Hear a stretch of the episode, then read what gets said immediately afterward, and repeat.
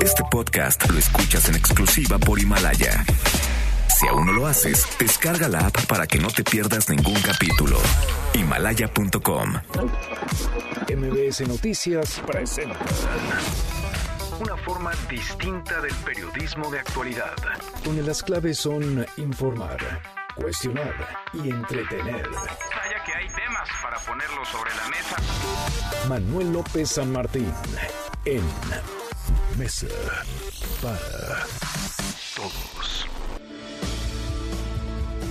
Lunes, lunes eh, 16 de diciembre, a la hora en punto, arranca movida, muy movida la semana, movida la tarde, mucha información. Soy Manuel López San Martín, gracias que ya nos acompaña, acaban a estar como todos los días, como todas las tardes, todas las voces, todas en esta mesa para todos. Antes de arrancar, un agradecimiento a todo el equipo, gracias a mis queridos Guillermina Gómora, José Luis Guzmán Miyagi por estar acá, por haberse quedado cuidando el changarro estos días que me ausenté de vuelta ya, casi como nuevo, acá ando de regreso. Gracias, muchas gracias a todo el equipo y gracias, gracias a ustedes por estar del otro lado. El TEMEC, mucho se dice sobre el Tratado México, Estados Unidos y Canadá, que si Estados Unidos se quiere agandallar, que si México no leyó las letras chiquitas, resulta que nuestro país habría aceptado lo que dijo que no había aceptado. Hay mucha polémica, vamos a entrarle al tema porque evidentemente este fue el tema principal en la mañanera y estuvo además del presidente, claro, el canciller Marcelo Ebrard. Mientras tanto, Jesús Seade, el subsecretario para América del Norte y el negociador del TEMEC, se reúne justo ahora con el representante de comercio del gobierno de Donald Trump, con Robert Lighthizer. Se trata de hacerle, pues, manita de puerco o hacerlo entrar en razón para que pues para que este asunto de los agregados laborales, para que estos supervisores que vendrían a nuestro país a echar ojo, para que México haga la tarea en torno a la reforma laboral, pues mejor no vengan. Vamos a platicar del tema también de las consultas. Les encantan las consultas en este gobierno. Hubo una el fin de semana sobre el tren Maya. El resultado, vaya, el resultado estaba cantado, era previsible, ganó el sí y el tren Maya. Va, me canso, ganso. Mucho que poner sobre la mesa esta tarde. Arrancamos con las voces y las historias de hoy. Las voces de hoy. Andrés Manuel López Obrador, presidente de México. de que cada seis meses pueden venir inspectores o que van a haber, a haber cinco inspectores, lo cual no se acordó en el tratado y esto sale este, de manera clandestina. Marcelo Ebrard, secretario de Relaciones Exteriores. El límite de México es que no aceptaremos ninguna persona, funcionario de otro país, que pretenda hacer labores que excedan las que están establecidas en la ley. Francisco Cervantes Díaz, presidente de Concamín. Nosotros es, es muy, muy tajante, no. Eso los supervisores, no. Isabel Miranda de Gualas, presidente de la organización Alto al Secuestro. El incremento que tenemos es del 33.1%, es decir, de cómo se terminó el sexenio anterior y lo comparamos con este año, hemos tenido un incremento muy importante. Son las voces de quienes hacen la noticia, los temas que están sobre la mesa y estas las imperdibles. De hoy le entramos a la información. Se quieren agandallar, eso dice México. El presidente López Obrador asegura en la mañanera de hoy que los agregados laborales no eran parte del acuerdo económico que firmó México, nuestro país, con Estados Unidos y Canadá, el TEMEC, los cuales aseguró salieron a la luz de forma clandestina. Escuche. de que cada seis meses pueden venir inspectores o que van a haber, a haber cinco inspectores, lo cual no se acordó en el tratado y esto sale este, de manera clandestina, aunque eh, tienen desde luego eh, derecho, porque es un país libre, soberano, de presentar sus iniciativas. Ahí mismo en la mañanera el canciller Marcelo Ebrard salió en defensa del subsecretario para América del Norte y jefe negociador del TEMEC, Jesús Seade, quien el fin de semana informó que la intención de Estados Unidos de imponer agregados laborales en nuestro país, mismos que afirma no venían en las letras chiquitas del nuevo acuerdo, es un atropello. Esto dijo el canciller Ebrard. ¿El tratado está en cuestión? No. ¿El tratado fue modificado? No. ¿Se le hizo alguna adición o anexo o paréntesis o lo que fuere que no conocemos y que modifique ese tratado? No. ¿Se trata de una disposición que debió haberse preguntado a México? Pues sí, creemos que sí. ¿Qué es lo que les va a decir Jesús ahorita? Oigan, los agregados requieren la autorización de México. ¿eh? Muy cortésmente les vamos a decir, nuestras leyes de implementación tampoco vamos a consultarles si ustedes no modifican esto. Trato igual, reciprocidad plena. Por cierto, Jesús Seade ha concluido ya su reunión con el representante de comercio del gobierno de Donald Trump, Robert Lighthizer, y justo ahora ofrece una conferencia desde la embajada de nuestro país en Washington. Escuchamos parte de lo que dice Seade. Mediante una carta oficial dirigida al subsecretario Seade, que el gobierno de Estados Unidos no designará inspectores laborales en México y que los agregados laborales referidos en dicha iniciativa de ley no desempeñarán dicha función y se ceñirán a las leyes de nuestro país en la materia. Los agregados laborales proveerán asistencia técnica y coordinarán la entrega de recursos de cooperación en la materia. Esta comunicación responde con efectos legales a las preocupaciones planteadas en la misiva enviada al embajador Lighthizer el pasado viernes 14 de diciembre, sobre las cuales México solicitó aclaración.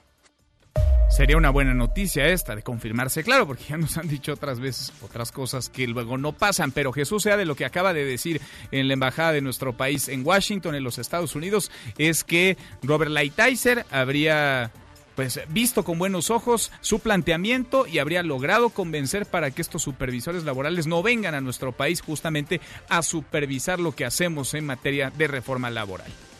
Bueno, el tren Maya va 92.3% de quienes participaron en la consulta que se armó el fin de semana votaron a favor, solo 7.4% en contra. ¿Quiénes podían participar? Las comunidades indígenas y también la población en general de Tabasco, Chiapas, Campeche, Yucatán y Quintana Roo, los estados, justo los estados por donde pasará el tren. Respaldaron todos el proyecto en la consulta del pasado fin de semana. En total participaron 100.940 personas, apenas el 1% de toda la población de estos cinco estados. Se espera que la construcción del tren Maya arranque en 2020. La voz del presidente. Y la primera semana de enero ya se lanza la eh, licitación en los tramos donde ya existe ingeniería básica. Estamos hablando de alrededor de 800 kilómetros que van a empezar ya. Esto es al mismo tiempo un llamado a las empresas para que se vayan preparando. Bueno, y también el presidente López Obrador en la mañanera afirmó que su gobierno no va a iniciar ninguna investigación contra funcionarios que estén relacionados con Genaro García Luna, acusado en Estados Unidos de narcotráfico y perjurio.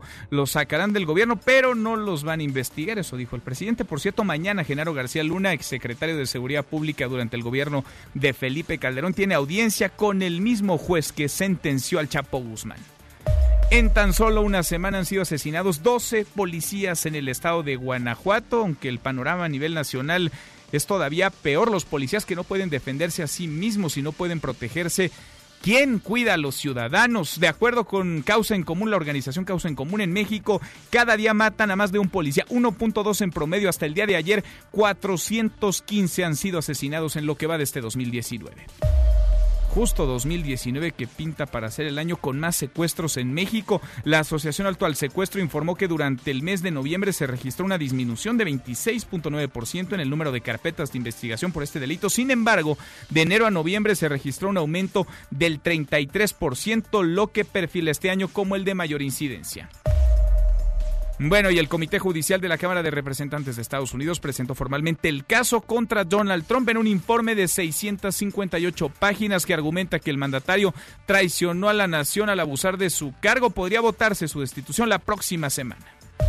Y en la buena de hoy, porque también hay buenas, alumnos de Guanajuato ganaron el torneo mundial de robótica. Cuéntanos, Jennifer, ¿cómo estás? Jennifer Ramírez, muy buenas tardes. Buenas tardes, Manuel. Así es, tres alumnos del CONALEP de Silao, Guanajuato, se impusieron a 200 equipos de 20 países para ganar el primer lugar del torneo mundial de robótica, el World Education Robot Contest celebrado en Shanghái, China. Así lo confirmó el pasado sábado Enrique Q. Herrera, director general del CONALEP, al felicitar a través de su cuenta de Twitter a Alberto Cerrato Solache, a Jonathan Uriel Rodríguez Hernández y Diego Alberto Solórzano Rivera, y a su coach Edgar Iván Hernández Rodríguez. Este último expresó también a través de sus redes sociales que se siente muy orgulloso de haber logrado ahora en este tercer año de competencia el primer lugar internacional. El equipo Robocon es orgullosamente del plantel con Alep Silao. La competencia se realizó los días sábado 14 y domingo 15 de diciembre. Se espera que las autoridades silaoenses organicen un recibimiento especial para los jóvenes campeones, a quien entregarán un reconocimiento a su esfuerzo y dedicación.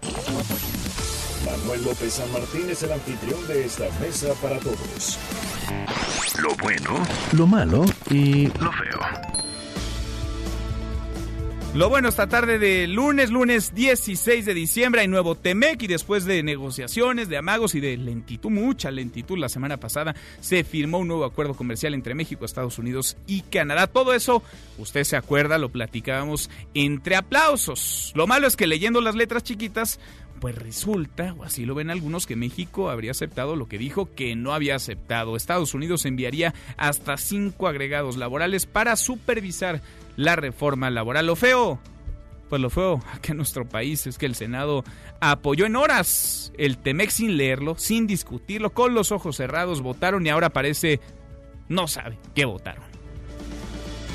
Vamos a estar platicando del tema, iremos por supuesto con lo último, sigue la conferencia que Jesús Sea del subsecretario para América del Norte ofrece desde la embajada de nuestro país en Washington, dice él que ya se arregló el asunto, que no hay mayor problema, que no hay bronca y que Estados Unidos no enviará a los supervisores que pretendía mandar a México a supervisarnos, que ya no vendrán a eso, que ya no vendrán a checar si hacemos o no la tarea. De eso va nuestra pregunta del día sobre la supervisión de inspectores laborales de Estados Unidos en nuestro país. ¿Usted qué piensa? ¿Esto viola la soberanía? ¿Es agandalle de Estados Unidos?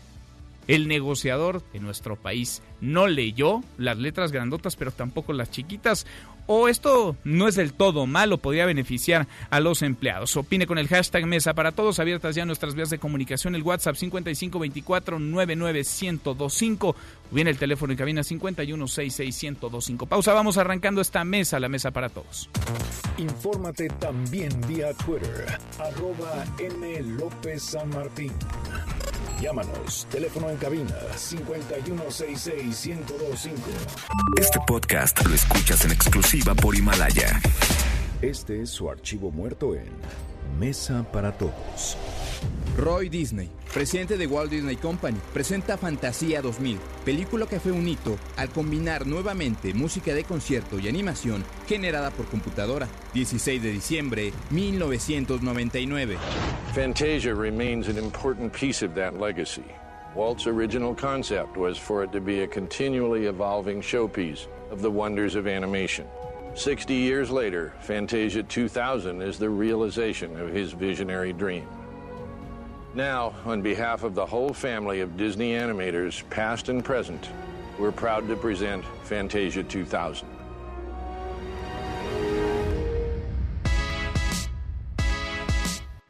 Seguimos, volvemos a esta mesa, la mesa para todos. Cuando pensábamos que habíamos salido ya de sustos, que estábamos curados de espantos en torno al TEMEC, el Tratado México, Estados Unidos y Canadá. De nuevo se movió el piso, que si los inspectores laborales vendrán a supervisar lo que hace México, inspectores laborales norteamericanos, el subsecretario para América del Norte, Jesús Seade, se reunió hace unos minutos con Robert Lighthizer en Washington, el negociador de Estados Unidos para este acuerdo, y dijo que los cinco agregados que propone no son inspectores y estarían cumpliendo las leyes mexicanas. Por lo pronto cayó un balde de agua fría el fin de semana, cuando todo era fiesta, cuando todo era celebración en torno a la aprobación de este muy llevado y traído TEMEC. Agradecer al primer ministro Trudeau. Es un acuerdo político. Eh, sin eso no se logra nada. Y estoy obligado a reconocer el trato respetuoso que recibimos del presidente Donald Trump.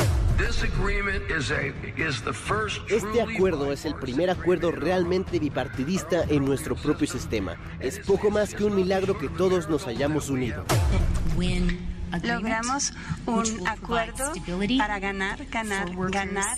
Una vez firmado este documento por los ejecutivos, esperaremos el proceso formal para iniciar el trabajo legislativo por la Cámara de Senadores. Los paneles para discutir controversias específicas van a ser muy importantes y van a ayudar también en crear la confianza en la defensa de los derechos de los trabajadores en México. Los paneles para el tema laboral son un estímulo para cumplir tanto para las empresas como para los eh, trabajadores y los sindicatos. ¿Dónde está la izquierda que hace 25 años criticaba el TLC? Carlos Salinas debe estar celebrando lo que ahora López Obrador sale a pedir, a firmar. Se acaba de aprobar el adendum o acuerdo modificado del Tratado de Libre Comercio de México, Canadá y Estados Unidos. Estoy de acuerdo, necesitamos un tratado de libre comercio, pero no a cualquier costo, no al costo de perder la soberanía que de por sí ha estado sumamente dejada por parte del presidente Trump hacia los mexicanos. La designación de hasta cinco agregados laborales estadounidenses en México con la responsabilidad de monitorear la implementación de la reforma laboral que está en curso en nuestro país. Esta disposición, fruto de decisiones políticas del Congreso, y la Administración de Estados Unidos no fue consultada con México, no lo fue. Y desde luego no estamos de acuerdo. Que yo reconozco en el subsecretario sea de una gente muy trabajadora. Ciertamente una negociación de esta envergadura, de que tiene tal relevancia para tantos sectores, no se debe centrar solamente en una persona, por confiable y por comprometida que pueda ser. No estamos de acuerdo. Está ahí pues eh, la polémica, los dichos, lo mucho que en torno al Temec se ha mencionado en las últimas horas, en los últimos días, en las letras grandotas o en las chiquitas del Temec de lo que se firmó. ¿Estaba o no el tema de la supervisión? ¿Estaba o no el tema de los agregados que supervisarán a México en lo laboral? Le agradezco mucho a Kenneth Smith Ramos, ex jefe en la negociación para el Telecam, para el Tratado de Libre Comercio América del Norte, que platique con nosotros esta tarde. Gracias, Kenneth. ¿Cómo te va? Muy bien, muy buenas tardes, Manuel. Me da mucho gusto estar contigo. Al contrario, muchas gracias por platicar con nosotros y por irnos guiando y acompañando en este camino, porque no está fácil ni entender ni poner los puntos donde deben de estar colocados. Tú ves, observas que sí, que estaba en lo firmado en el tema de la supervisión y los agregados que estarán supervisando a México en lo laboral. Mira, desde principios de la semana pasada, cuando salió tanto el documento de la Cámara de Representantes de Estados Unidos que resume los, los logros del adendum y después el documento que sacó el gobierno de Estados Unidos y el adendum en sí, habíamos adelantado que el mecanismo laboral de respuesta rápida contemplaba esta figura de observadores, el artículo 31A7. Y ahí señala que observadores de ambos países podrán acompañar visitas de verificación que realicen los paneles a las empresas acusadas de negar derechos laborales. Ahora, en ese entonces señalamos que el papel de los observadores no quedaba claro y que la interpretación de los demócratas era que se trataba de inspectores cuya función sería apoyar al Consejo Intersecretarial Laboral que se está creando en Estados Unidos para justamente garantizar el cumplimiento de México de sus compromisos laborales. Entonces, Estados Unidos ya traía la interpretación de lo que son estos observadores y las funciones que van a jugar. Por lo tanto, cuando sacan, cuando envían al Congreso la administración Trump su ley de implementación, que, no es cualquier ley, hay que entender que la ley de implementación de Estados Unidos es el tratado, es cómo se va a traducir los compromisos del acuerdo en todos los cambios legales que tienen que suceder en Estados Unidos para que el tratado se vuelva realidad. Entonces, cuando lo sacan, este, lo presentan, este, pues no es sorpresa que venga el detalle sobre las funciones de los observadores tal como lo interpreta Estados Unidos. Mm. Este, en ese sentido fue la intención de Estados Unidos en todo momento tener observadores que sí pudieran tener una función de supervisión. Pero entonces, es quería el, el, Congreso de Estados Unidos. ¿Estaba y no lo vimos o no estaba y nos quieren madrugar o ya nos madrugaron? No, mira, lo que sucede en las negociaciones hay que tomar en cuenta que este, cuando hay una situación de donde no aclaras en específico una función o un concepto, se presta este tipo de, malas interpretaciones. Si tú te, das cuenta en el adendum, el único momento que se menciona el tema de observadores es en este párrafo 7 del artículo 31A7, en donde se dice que los observadores pueden ir a participar en las verificaciones. Lo que hacía falta ahí no sé si lo discutieron, pero no lo plasmaron en papel, en Estados Unidos, es señalar cuáles iban a ser sus funciones, porque es el único momento donde se menciona que va a haber observadores. No sé si fue una cuestión intencional de decir, bueno, digamos que va a haber observadores, pero lo resolvemos más adelante, una vez que esto entre en vigor, o si simplemente hubo una omisión ahí de no definir exactamente cuáles iban a ser las funciones. Y ese es el problema en los tratados internacionales, que tienes que revisar con abogados cada coma, cada punto para asegurarte este, que esté claramente identificado cuál va a ser el objetivo de cualquier compromiso. Si no se revisó, si no se habló nunca, si no hubo una duda genuina de México, si no lo vimos, ¿es facultad de Estados Unidos aprobar esto? Mira, el problema aquí es que hay, la pregunta es qué sigue. Ahora es poco probable que Estados Unidos cambie su ley de implementación del TEMEC, dando que este, el tema de los observadores, de la aplicación de, la ley laboral, o sea, lo que le llaman los estadounidenses enforcement, pues es uno de los compromisos principales para obtener el apoyo demócrata. Entonces, Estados Unidos puede fácilmente decir, tú ya lo aprobaste en el Senado de la República en México, yo no puedo echar para atrás este compromiso, porque si le doy a entender a los demócratas que va para atrás lo de observadores, pues posiblemente me afecte el balance de lo que yo cerré con los demócratas, que supuestamente acordó México y Estados Unidos. Entonces, Estados Unidos puede tomar una posición dura de decir, no lo vamos a cambiar, esto refleja nuestra interpretación de lo que viene en el acuerdo. Ahora, si hay una posible salida de que Estados Unidos pudiera eh, eh, dar algún tipo de declaración explicando que los observadores respetarán la ley mexicana y no interferirán de manera indebida en la relación entre empleadores y sindicatos mexicanos. No sé si esto lo vaya a pedir el gobierno de México. Pero de todas maneras sería muy simbólico esto porque al haber aceptado que haya observadores que no sean los panelistas en las visitas de verificación, pues sí se abre esta posibilidad de que Estados Unidos pueda querer manipular el concepto y tener a estos este, observadores no solo como agregados laborales, sino como una especie de supervisión del cumplimiento de, la ley en México. ¿Puede arreglar algo en estos momentos, a estas alturas? Ya ha firmado el TEMEC, este adendum al TEMEC en nuestro país la semana pasada en el Palacio Nacional. Jesús sea del subsecretario para América del Norte, que está reunido con Robert Lighthizer, el negociador y el principal asesor económico de Donald Trump. Pues mira, como te decía, sería muy difícil que Estados Unidos diga este, que están equivocados los demócratas este, cuando creen que va a haber observadores que van a tener labores de supervisión. Lo que sí te digo, esta salida de poder tratar de tener una aclaración por parte de Estados Unidos, que no sería parte del tratado como tal, pero una aclaración que, que, que acote el espacio de acción y maniobra de estos, observadores que operarán en México, es decir, una especie de garantía por escrito de que no van a interferir en la vida sindical o en las relaciones entre los sindicatos y los empleadores, porque ahí sí tendrías una situación donde estos observadores serían juez y parte, ¿no? Y estarían proveniéndole información a Estados Unidos para iniciar casos en México que en muchos casos pues, podrían ser frívolos. Híjole. Qué temeste y qué enredo. Vaya asunto en el que estamos. Kenneth, te agradezco como siempre que platiques con nosotros. Te agradezco muchísimo, Manuel, y estoy a tus órdenes. Gracias, muy buenas tardes. Kenneth Smith, que le entiende bien a estos asuntos. Vaya, él negoció en buena medida, él encabezaba la delegación mexicana en la negociación del Telecán y ahora estamos en estas, en este enredo, que si se vio o no se vio, que si había o no letras chiquitas, que si se quieren agandallar o no, que si nos madrugaron o nos quieren madrugar desde los Estados Unidos. Claro que este fue tema en la mañanera. Angélica Melina, Angélica, ¿cómo estás? Buenas tardes. Manuel, gracias. Buenas tardes. Así es, el tema de los inspectores laborales que Estados Unidos quiere introducir a nuestro país no formó parte de los acuerdos formales del Tratado México-Estados Unidos-Canadá, identificado también como TEMEC, sino que se introdujo de manera clandestina en este acuerdo, señaló el presidente Andrés Manuel López Obrador al puntualizar que la parte norteamericana tiene derecho a tomar ese tipo de medidas, el jefe del Ejecutivo Federal fue enfático en señalar en que esta decisión se tomó de manera unilateral en la parte norteamericana. Escuchemos. De que cada seis meses pueden venir inspectores o que van a haber, cinco inspectores, lo cual no se acordó en el tratado.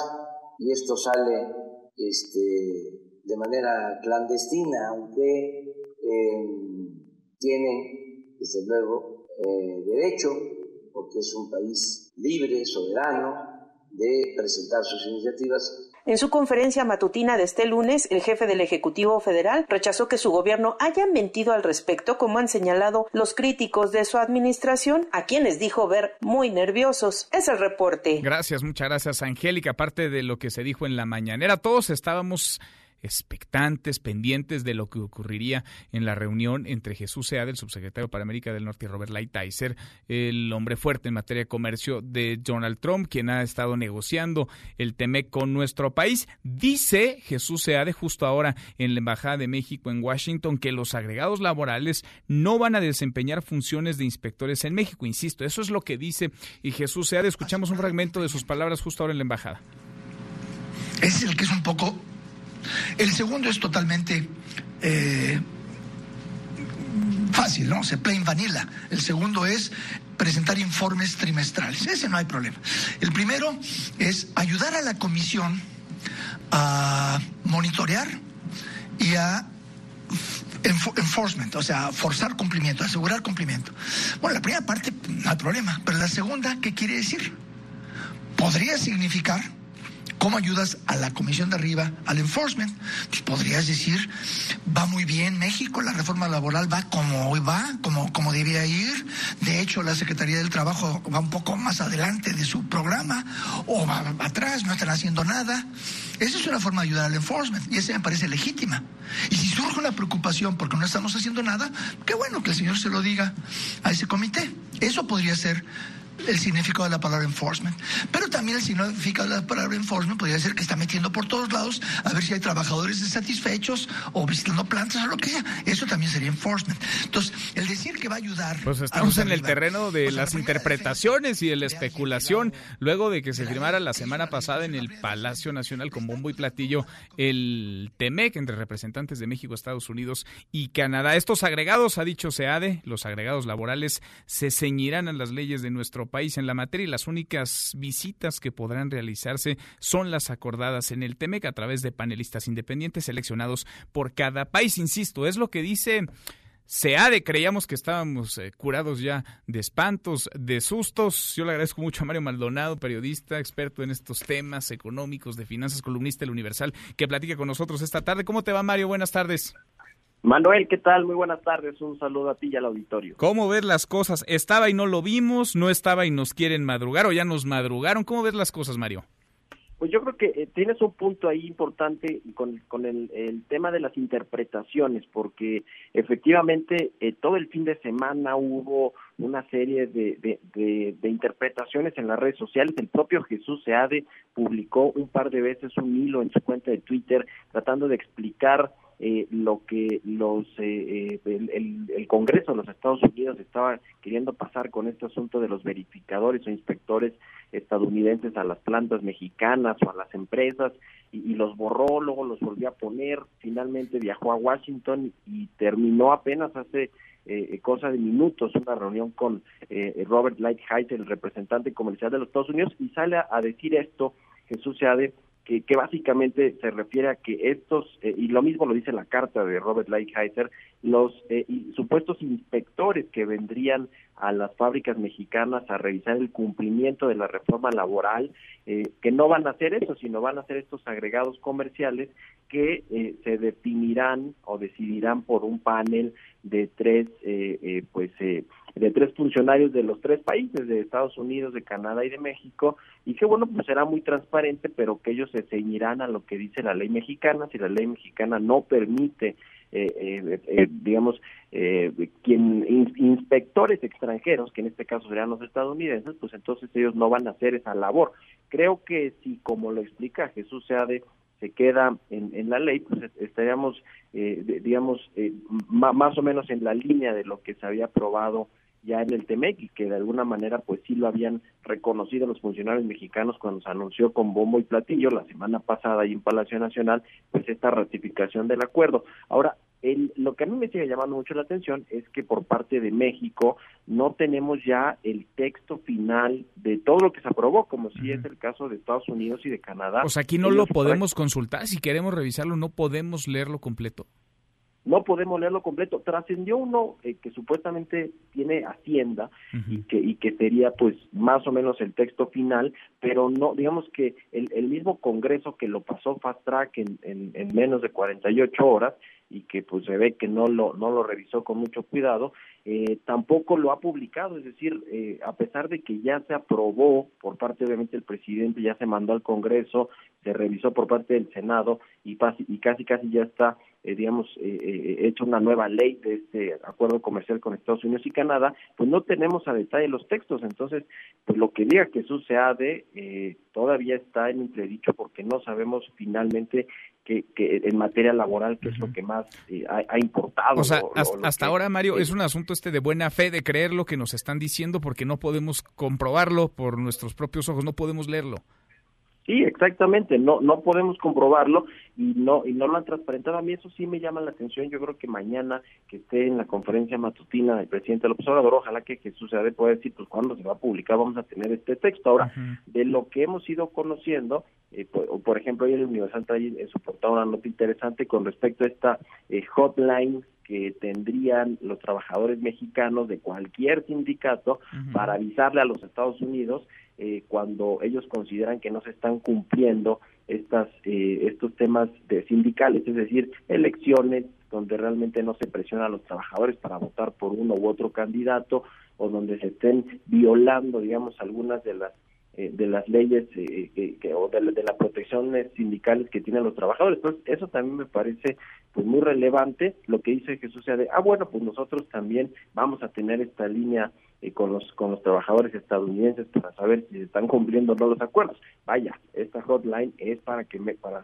que los trabajadores mexicanos puedan ellos unilateralmente avisarle al gobierno de Estados Unidos no se está cumpliendo la reforma laboral, no hay transparencia sindical en las elecciones de nuestros líderes, en fin, creo que eh, ese tipo de cositas que, que, que por cierto Jesús Seaden y Marcelo Ebrard ni el presidente López Obrador la semana pasada dijeron que estaban en el acuerdo, pues han ido saliendo poco a poco, digamos, esta letra chiquita que dice Jesús, o sea, de que nunca existió, que no hay eh, eh, eh, letras chiquitas en el acuerdo, pues parece que sí hay, porque esto no lo sabíamos, este tema de, las hotlines que van a tener los trabajadores mexicanos para poder, pues, digamos, avisarle a Estados Unidos que no se está implementando la reforma laboral, pues sí me parecen graves. Así que creo que lo que hoy nos dice Jesús sea de allá en Washington es que finalmente no van a haber estos estas figuras de inspectores como tal que la ley mexicana pues eh, prohíbe o no aceptaría, pero que sí eh, se establecerán estos agregados comerciales en la en la embajada eh, de, de, Estados Unidos en México y que bueno pues tendrán la posibilidad de revisar digamos, después de un proceso de los paneles de, soluciones de controversias, digamos que primero se tiene que presentar una controversia. Y entonces se sabrá, bueno, pues va un, eh, un inspector, un verificador de Estados Unidos, uno de Canadá, uno de México, para revisar algún tema eh, pues de controversia ahí eh, que surge en alguna empresa. Yo creo que hay, hay todavía muchas cosas que tenemos que, que revisar, como te digo, Manuel, una vez que tengamos los textos y, y entonces sabremos si efectivamente México se dio de más o no. Eh, el, asunto es que, bueno, pues eh, el, hecho de que todos estén muy contentos en Estados Unidos, las uniones de trabajadores que se habían opuesto completamente al, acuerdo, los demócratas, los republicanos, Donald Trump, bueno, hasta su hija, Ivanka Trump, ahí eh, posteó un tweet donde decía que pues, eh, eh, todo era en favor de los trabajadores estadounidenses y de la inversión en Estados Unidos, pues sí deja mucho pues que, desear porque pues en México tenemos todo lo contrario, ¿no? Tenemos a muchos muchas fracciones de los empresarios que dicen que no se les convocó a la recta final de las negociaciones, que no saben bien a bien qué fue todo lo que se firmó y acordó con Estados Unidos, en fin, o sea, en México tenemos otra historia. Sí, aquí tenemos que ir armando de a poquito y entre todos el, rompecabezas y sí llama la atención pues que hay distintas visiones o diferentes posiciones y la velocidad con la que los senadores leen, ¿no? O no leen lo que votan, nomás levantan la mano cuando les ordenan, pero en 24 horas sacaron esto adelante y mira, las sorpresas que en el camino nos estamos encontrando. Mario, vamos a seguirlas platicando y te agradezco como siempre. Claro que sí, Manuel. Nada más para estar eh, eh, con lo último. Mañana tiene que eh, aprobarse este TEMEC, que, viene, viene toda una semana muy importante para México, porque mañana se tendría que estar aprobando en el Comité de Medios y Arbitrios, así se llama, votando este proyecto de ley del TEMEC, y luego el jueves tendría que ir al Pleno de la Cámara de Representantes para saber si finalmente se convierte en ley. Así que para Estados Unidos es, un, es una semana crucial y por supuesto para México. Pues sí, movidita, hay que ponerles la lupa. Gracias, Mario. Un abrazo, Manuel. Otro de vuelta. Muy buenas tardes, Mario Maldonado, columnista del Universal. León Krause en Mesa para Todos. Pues vamos armando el rompecabezas. Platicábamos con Ken Smith, el jefe negociador del Telecán, ahora con Mario Maldonado. León Krause, desde los Estados Unidos. ¿Cómo se ve esta película, León? Además de, pues muy manoseada. ¿Cómo te va? Bien, Manuel, me da gusto saludarte. Pues acá eh, eh el, creo yo que el punto central es, eh, la, y lo dijimos en su momento, Manuel, la, la algarabía de los líderes sindicales, del Partido Demócrata, incluso las voces que eh, durante muchos años rechazaron cualquier acercamiento a un tratado de libre comercio, eh, lo denunciaron como una, una afrenta contra los trabajadores estadounidenses. Hoy están felices, lo dijimos en su momento que eso era raro, era sospechoso, era curioso y creo que eh, la lección la lección es más que evidente. En efecto, creo que el, punto más importante es lo que tú señales, señalas la, la premura, la prisa, la prisa es siempre mala consejera en absolutamente todo. Ahora, en las negociaciones de altísima política, pues lo es todavía más. Y creo yo que el gobierno mexicano eh, y el Senado mexicano, el gobierno en general en este caso, ha cedido a esa, a esa impaciencia con, eh, con resultados. Eh, pues todavía todavía inciertos. Sin duda, me llama la atención León, entre otras muchas cosas, que en Estados Unidos parece pues todos se montaron, ¿no? En la negociación, lo mismo republicanos que demócratas, el propio gobierno de Donald Trump, estaban los sindicatos participando muy activamente y del lado de México, a diferencia de lo que vimos hace un año, poquito más en la negociación del Telecán, pues estaba Jesús Seade y ya solito, porque platicábamos con Moisés Calach, el, líder del cuarto de junto, el líder de los empresarios, y nos decía, pues sí nos avisaron, pero ya no participamos en el último tramo de las negociaciones. El presidente López Obrador diciendo en la mañanera que prácticamente ellos ni tuvieron que leer nada porque Seade les iba contando, les iba informando y le tienen toda la confianza. Entonces, parece que de un lado estaban todos y del otro lado pues Seade solito. sin palabras, ¿no es cierto? Es decir, sin palabras. Estamos hablando de la renegociación del eh, tratado comercial eh, más importante del planeta, así de sencillo, que tendría además repercusiones políticas eh, eh, enormes en los próximos meses con la, el proceso de reelección de Donald Trump en el, en el 2020 y el presidente de México acepta que le cedió absolutamente toda la, la, la capacidad para negociar a un solo hombre y eh, vaya ni siendo un genio Manuel eh, no estoy poniendo en duda la capacidad del subsecretario SEADE pero ni siendo un genio se puede negociar eso solo. El Tratado de Libre Comercio de América del Norte en su versión original fue negociado por un equipo extraordinario eh, de mexicanos un equipo énfasis en la palabra equipo y el proceso de negociación que encabezó eh, el, el, gobierno de Enrique Peña Nieto frente al gobierno de Estados Unidos también fue eh, pues uh, llevado a cabo por un equipo y de Alfonso Guajardo y una larga lista de nombres de auténticos expertos en este asunto. Eh, que, que esto eh, se haya convertido en la misión de un solo hombre que llegaba con sus portafolios, con una sonrisa, contando eh, sobre todo con, con la eh, el, la, la, amistad de Lighthizer como argumento principal, pues francamente me parece ingenuo y creo que estoy siendo elegante. Pues sí, complicado, difícil. Oye, León, y ya nada más para alimentar nuestro morbo, ¿está siendo tema el TEMEC allá en la opinión pública, en los medios en Estados Unidos, o está todo opacado por el juicio político a Donald Trump? Eh, lo segundo. Lo segundo, ciertamente, si tú das un repaso a, eh, a, a eh, las, las primeras planas de los diarios en los últimos días, el anuncio de la renegociación, la firma en México, pues apenas apenas si fue mencionado en, en los medios de comunicación de Estados Unidos. Acá hay temas eh, eh, más importantes y además hay que decirlo, vaya, eh, es, esa firma de la intención de negociar algo, pues al final es solamente eso. Aquí el proceso no se ha terminado en Estados Unidos, el Senado no ha ratificado el tratado. A mí más y más me, me, me suena esto como aquella llamada entre eh, Enrique Peña Nieto y Donald Trump, en donde pues eh, Peña Nieto invitaba a Trump a eh, echarse un, unos tequilas, etcétera, eh, oso mayúsculo, Manuel, porque pues Donald Trump no toma eh, ni, ni, una, ni una gota de alcohol, en fin, es decir, más una ceremonia que una auténtica conclusión. Esto todavía no se ha terminado. Eso no quiere decir que no se va a firmar el tratado, no se va a ratificar.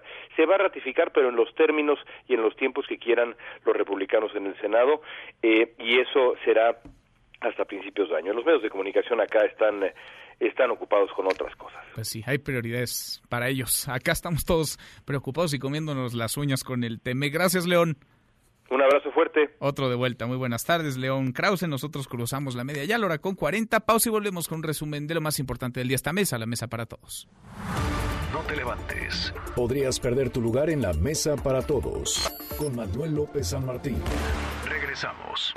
Este podcast lo escuchas en exclusiva por Himalaya. En menos de un año, incrementa 33.1% el secuestro. La organización Alto al Secuestro informa que se cometieron más de 500 ilícitos en 2019 respecto a 2018. Manifiesta preocupación por tendencia al alza. Seguimos, volvemos a esta mesa, la mesa para todos, cruzamos la media ya, la hora con 41, le entramos a un resumen con lo más importante del día. Resumen nacional. Bueno, ayer el Congreso del Estado de Michoacán votó para elegir titular de la Comisión Estatal de Derechos Humanos. Hasta ahí todo bien, pero tal y como sucedió en la elección de Rosario Piedra Ibarra para la Comisión Nacional de los Derechos Humanos, a la hora del conteo había más votos que legisladores. El Congreso tiene 40 diputados y ¿qué cree? Contabilizaron 44 votos. Marco Antonio Duarte, Marco Antonio, ¿cómo estás? Muy buenas tardes. Hola, ¿qué tal? Te saludo con mucho gusto, al igual que a nuestro apreciable auditorio, efectivamente, como tú bien lo acabas de comentar, la elección del titular de la Comisión Estatal de los Derechos Humanos aquí en Michoacán se encuentra entrampada, esto luego del embarazo de la urna donde los 40 diputados locales depositaron ayer su voto. Antonio Madrid Estrada, presidente de la mesa directiva del Congreso del Estado e integrante del Movimiento de Regeneración Nacional, decretó anoche un receso tras los empujones y acusaciones de fraude, esto en tribuna, entre legisladores de Morena, del PRI, del Partido Verde, ex perredistas y un ex integrante de Movimiento Ciudadano, estos últimos que integran un grupo denominado Representación Parlamentaria. Y es que el Pleno de la 74 legislatura votó ayer la terna conformada por Elvia Higuera Pérez, Marco Antonio Tinoco Álvarez y Luis Ventura de la Rosa, logrando así Elvia Higuera en una primera ronda 24 de 40 votos a su favor, pero insuficientes al requerirse al menos 27 que representan las dos terceras partes del Pleno Legislativo. Fue así que la votación se repitió y cada uno de los 40 diputados subió a tribuna para depositar su voto en una urna de cristal, pero en el conteo se numeraron 44 boletas, es decir, cuatro más que el número total de legisladores michoacanos. El grupo parlamentario de Acción Nacional exigió a todas las bancadas buscar acuerdos que permitan transparentar este proceso de elección del titular de la Comisión de Derechos Humanos, esto a escasos días de que se inicie en el Congreso de Michoacán la discusión para la Ley Estatal de Ingresos y Presupuesto de Egresos 2020, con la que operará el gobierno del perredista Silvano Aureoles Conejo. Cabe mencionar que las fracciones del PT y Morena en las últimas horas han acusado en redes sociales al priista Marco Polo Aguirre Chávez y al ex integrante de Movimiento Ciudadano, ahora independiente, Javier Paredes Andrade, de embarazar la urna. Junto a estas acusaciones en redes sociales circulan diversos videos donde se observa a ambos legisladores al momento de depositar su sufragio meter toda la mano e incluso revolver las papeletas o las boletas que estaban al interior de esta urna de cristal. Este es mi reporte que tengo desde Michoacán. Es que se ve clarito, Marco Antonio, ya nos has compartido estos videos, ahora los vamos a subir a nuestras redes sociales, pero sí se ve clarito que algo ahí turbio están haciendo, hasta los chistosos tratan de hacerse cuando depositan su voto, la mueven como si estuvieran en medio de una tómbola, de un sorteo, de una rifa. Vaya, Vaya que han quedado exhibidos estos dos legisladores. Entonces es uno del PRI y uno que era de Movimiento Ciudadano, que ahora es que independiente. Eh, así es, eh, Javier Paredes Andrade, eh, quien llegó al Congreso del Estado por la vía de la representación proporcional, es decir, de la manera plurinominal como se les denomina, renunció hace unas semanas al partido Movimiento Ciudadano y se autonombró como un diputado independiente, por lo que conformó a manera de grupo parlamentario la representación parlamentaria en el Congreso del Estado, en donde cabe mencionar dos ex perredistas más también se sumaron a esta fracción, incluido con una integrante de Morena que al principio de esta legislatura también decidió renunciar al partido del presidente Andrés Manuel López Obrador para declararse independiente. Pues qué bonito, qué bonito. Gracias, muchas gracias Marco Antonio. Seguiremos al pendiente. Muy buena tarde. Buenas tardes. ¿Ya les gustó? Pues si les salió en el Senado, ¿por qué no les va a salir en el Congreso del Estado de Michoacán también? Tras el sí al tren Maya, esta consulta que se realizó el pasado fin de semana en los estados por donde va a pasar el tren, Campeche, Tabasco, Yucatán, Quintana Roo y Chiapas. En enero se va a presentar la primera licitación y las obras podrían iniciar en marzo o abril del próximo año. El presidente López Obrador habló del tema. Escuche lo que dijo en la mañanera. También decirles que ya contamos con el presupuesto, alrededor de 120 mil millones de pesos. Ya tenemos seguros alrededor de 60 mil por los ingresos que se obtienen por el cobro de impuestos a turistas bueno, ahí las palabras del presidente López Obrador, que también habló sobre Genaro García Luna, Genaro García Luna que fue detenido la semana pasada en Dallas, Texas, acusado de narcotráfico. García Luna, uno de los hombres más cercanos al expresidente Felipe Calderón, fue su secretario de Seguridad Pública. Esto dijo el presidente en la mañanera. Y a todos los que están involucrados en el asunto de García Luna, una recomendación respetuosa es que se serenen, que se tranquilicen que el que nada debe, nada teme, también que cooperen o que expliquen, es de sabios cambiar de opinión y aceptar si hubieron errores y rectificar. Bueno, ahí la recomendación del presidente López Obrador sobre Genaro García Luna. Mañana tendrá su segunda audiencia en Texas. Cuéntanos, Patricia, ¿cómo estás? Patricia Estrada, buenas tardes. Hola Manuel, ¿qué tal? Muy buenas tardes. Buenas tardes al auditorio. Efectivamente, este martes 17 de diciembre a la una de la tarde está programada la corte para Genaro García Luna, exsecretario de Seguridad Pública de México. Se espera que en esta audiencia se le informe formalmente de que su caso ha sido transferido al juez Brian Coogan de Nueva York, el mismo magistrado que sentenció a cadena perpetua a Joaquín El Chapo Guzmán.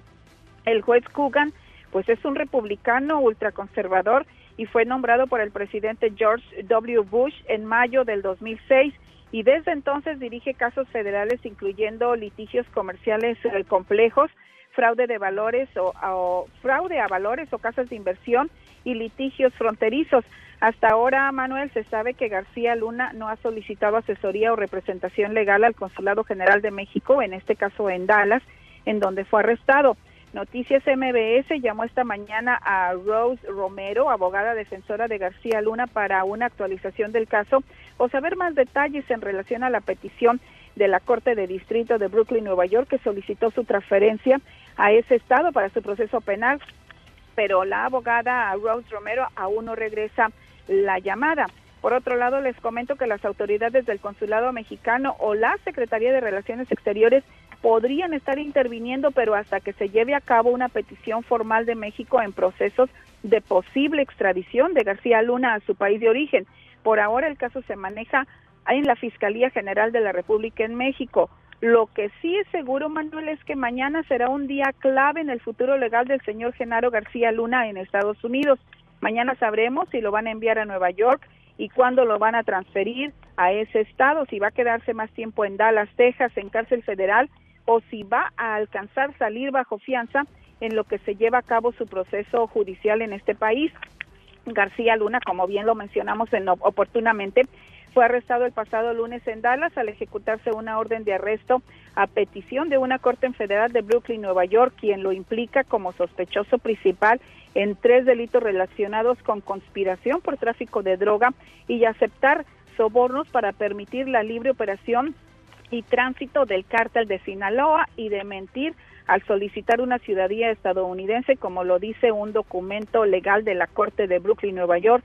García Luna es residente legal con dirección en Miami, Florida, y se desconoce hasta ahora qué hacía en Dallas, Texas a la hora de su arresto. Hasta aquí mi reporte desde Dallas, Texas. Patricia, Patricia vamos a estar muy pendientes y mañana, por supuesto, con tu reporte en esta segunda audiencia, la de Genaro García Luna. Gracias. A la orden, señor. Buenas tardes. Muy buenas tardes. Y Rafael Pacheco Molina, tres veces exalcalde, tres veces alcalde de Paso de Macho, Veracruz, ahora exalcalde, fue asesinado esta mañana por sujetos armados que lo interceptaron a una cuadra del Palacio Municipal. Actualmente se desempeñaba como director de Obras Públicas.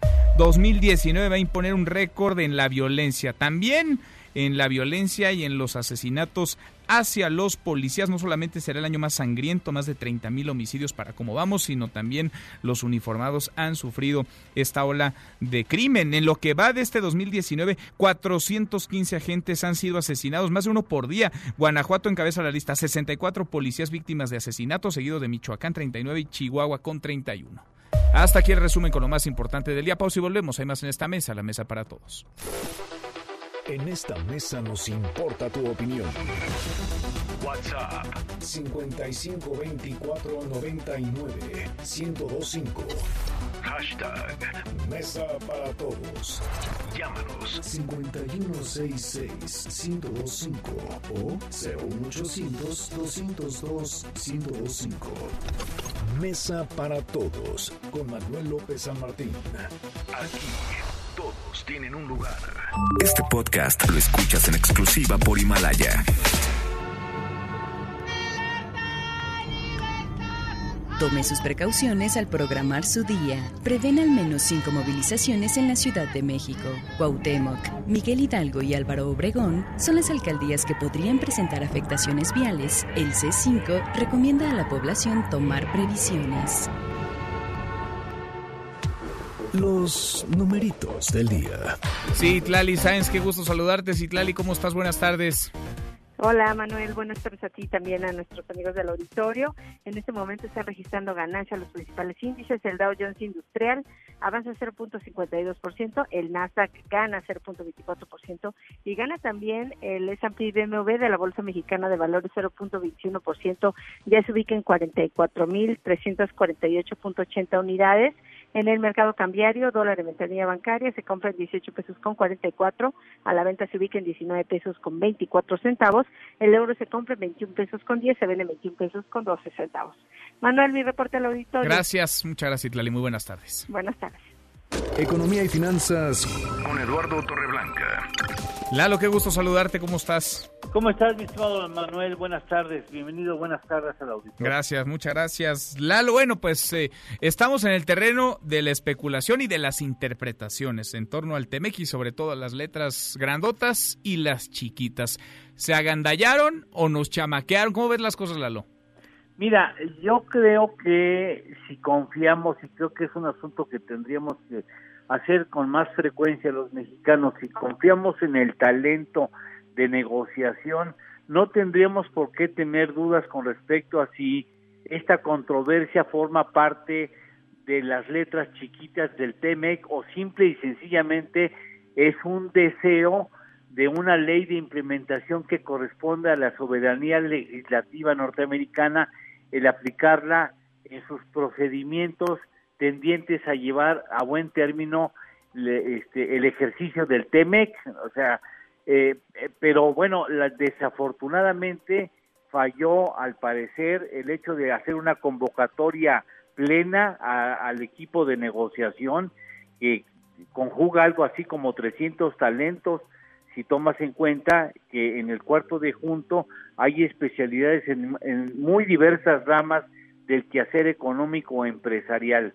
Y el hecho de que haya quedado en pocas manos eh, la definición de los adendums da lugar a que se piense que este asunto que tanto nos molesta, la injerencia, probable injerencia de los norteamericanos en cuestiones laborales, asesoría o verificación en materia laboral, eso que tanto nos molesta, sería no una duda, tendríamos la certeza por diversas fuentes de que efectivamente no forma parte esa intención de la letra fundamental del TEMEC. Sí, ahora ya dijo Jesús Seadelo, declaró hace unos minutos desde la embajada de nuestro país en Washington que el propio Lighthizer ha reconocido que pues eh, no se tratará de inspecciones, no se tratará de supervisores laborales y que en realidad todos estamos entendiendo lo mismo. Sin embargo, parecen haber por ahí una, dos, tres palabras que pueden tener múltiples significados y que cada quien podría interpretar de manera distinta de un lado y otro de la frontera, Lalo. Pues ya, ya veremos qué sucede, porque a los norteamericanos no les daría gracia que tuviéramos inspectores en sus fábricas, ¿no? Y seguramente no lo permitirían, no tendremos por qué permitirlo nosotros. A veces somos un poco, eh, caemos en la hipersensibilidad derivado de dos o tres huequitos que nosotros interpretamos como violaciones a nuestra soberanía, ¿no? Si dicen que no forma parte, pues que no forma parte y advertimos, no va a pasar, ¿eh? Ese asunto no va a pasar si llegaran a tratar ustedes de implementarlo. Y vámonos a otra cosa, ¿no? Porque se ha levantado una, una mar de interpretaciones e incluso de acusaciones irresponsables, Manuel, eh, en contra del equipo de negociación y a mí me parece que eso no es correcto, ¿no? Pues sí. Vamos a ver en qué deriva esto y le seguimos tratando de armar al rompecabezas. ¿La tenemos postre? Eh, sí, eh, todo indica que el salario mínimo el año entrante sería de 122.81 centavos desde cero desde desde 102.68 a 122.81 lo que implicaría un alza de 19.6%, 5% al salario y el resto como monto independiente de recuperación. Eso es lo que está sonando como, mucho más probable para el caso del mismo del año entrante. Pues en cuanto se haga oficial lo vamos platicando. Lalo. Gracias. gracias a ti, Manuel. Buenas tardes. Bienvenido, Manuel. Gracias. Muchas gracias. Gracias a Eduardo Torreblanca. Con él cerramos esta primera hora saludando a nuestros amigos de Torreón, Coahuila. Ya nos escuchan a través de Q en el 91.1 de FM. Pausa. Volvemos con la segunda de esta mesa, la mesa para todos. Información para el nuevo milenio. Mesa para todos con Manuel López San Regresamos.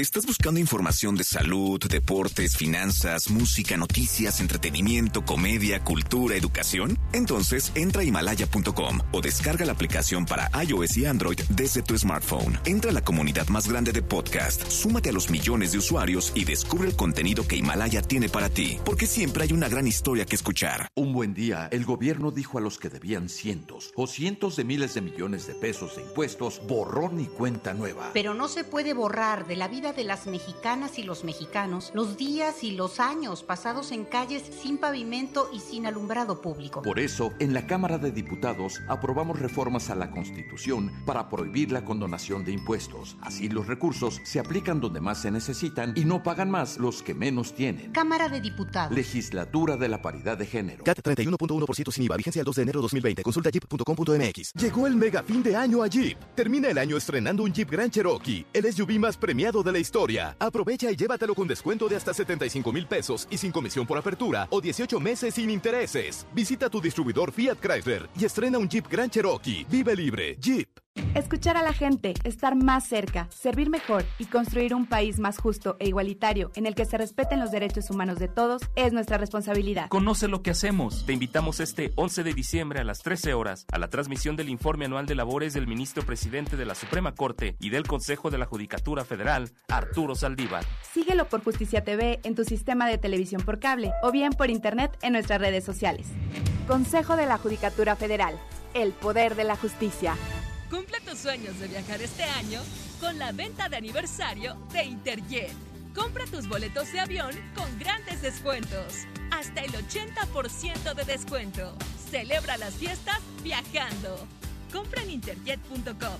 Inspiración para viajar. Consulta términos y condiciones.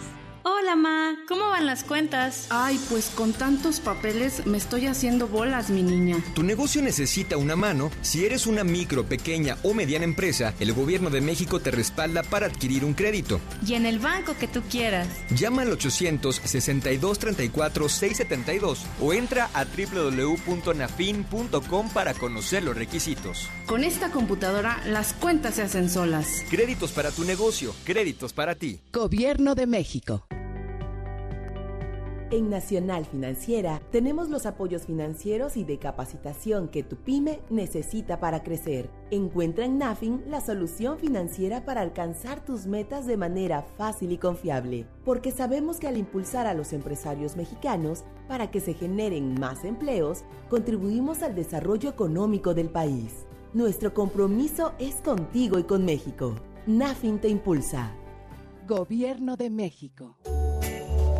En MBS 102.5 estamos contigo. Con estudios y oficinas en Mariano Escobedo 532, Ciudad de México. 180.000 watts de potencia. MBS XH MBS 102.5 en frecuencia modulada. Estamos contigo.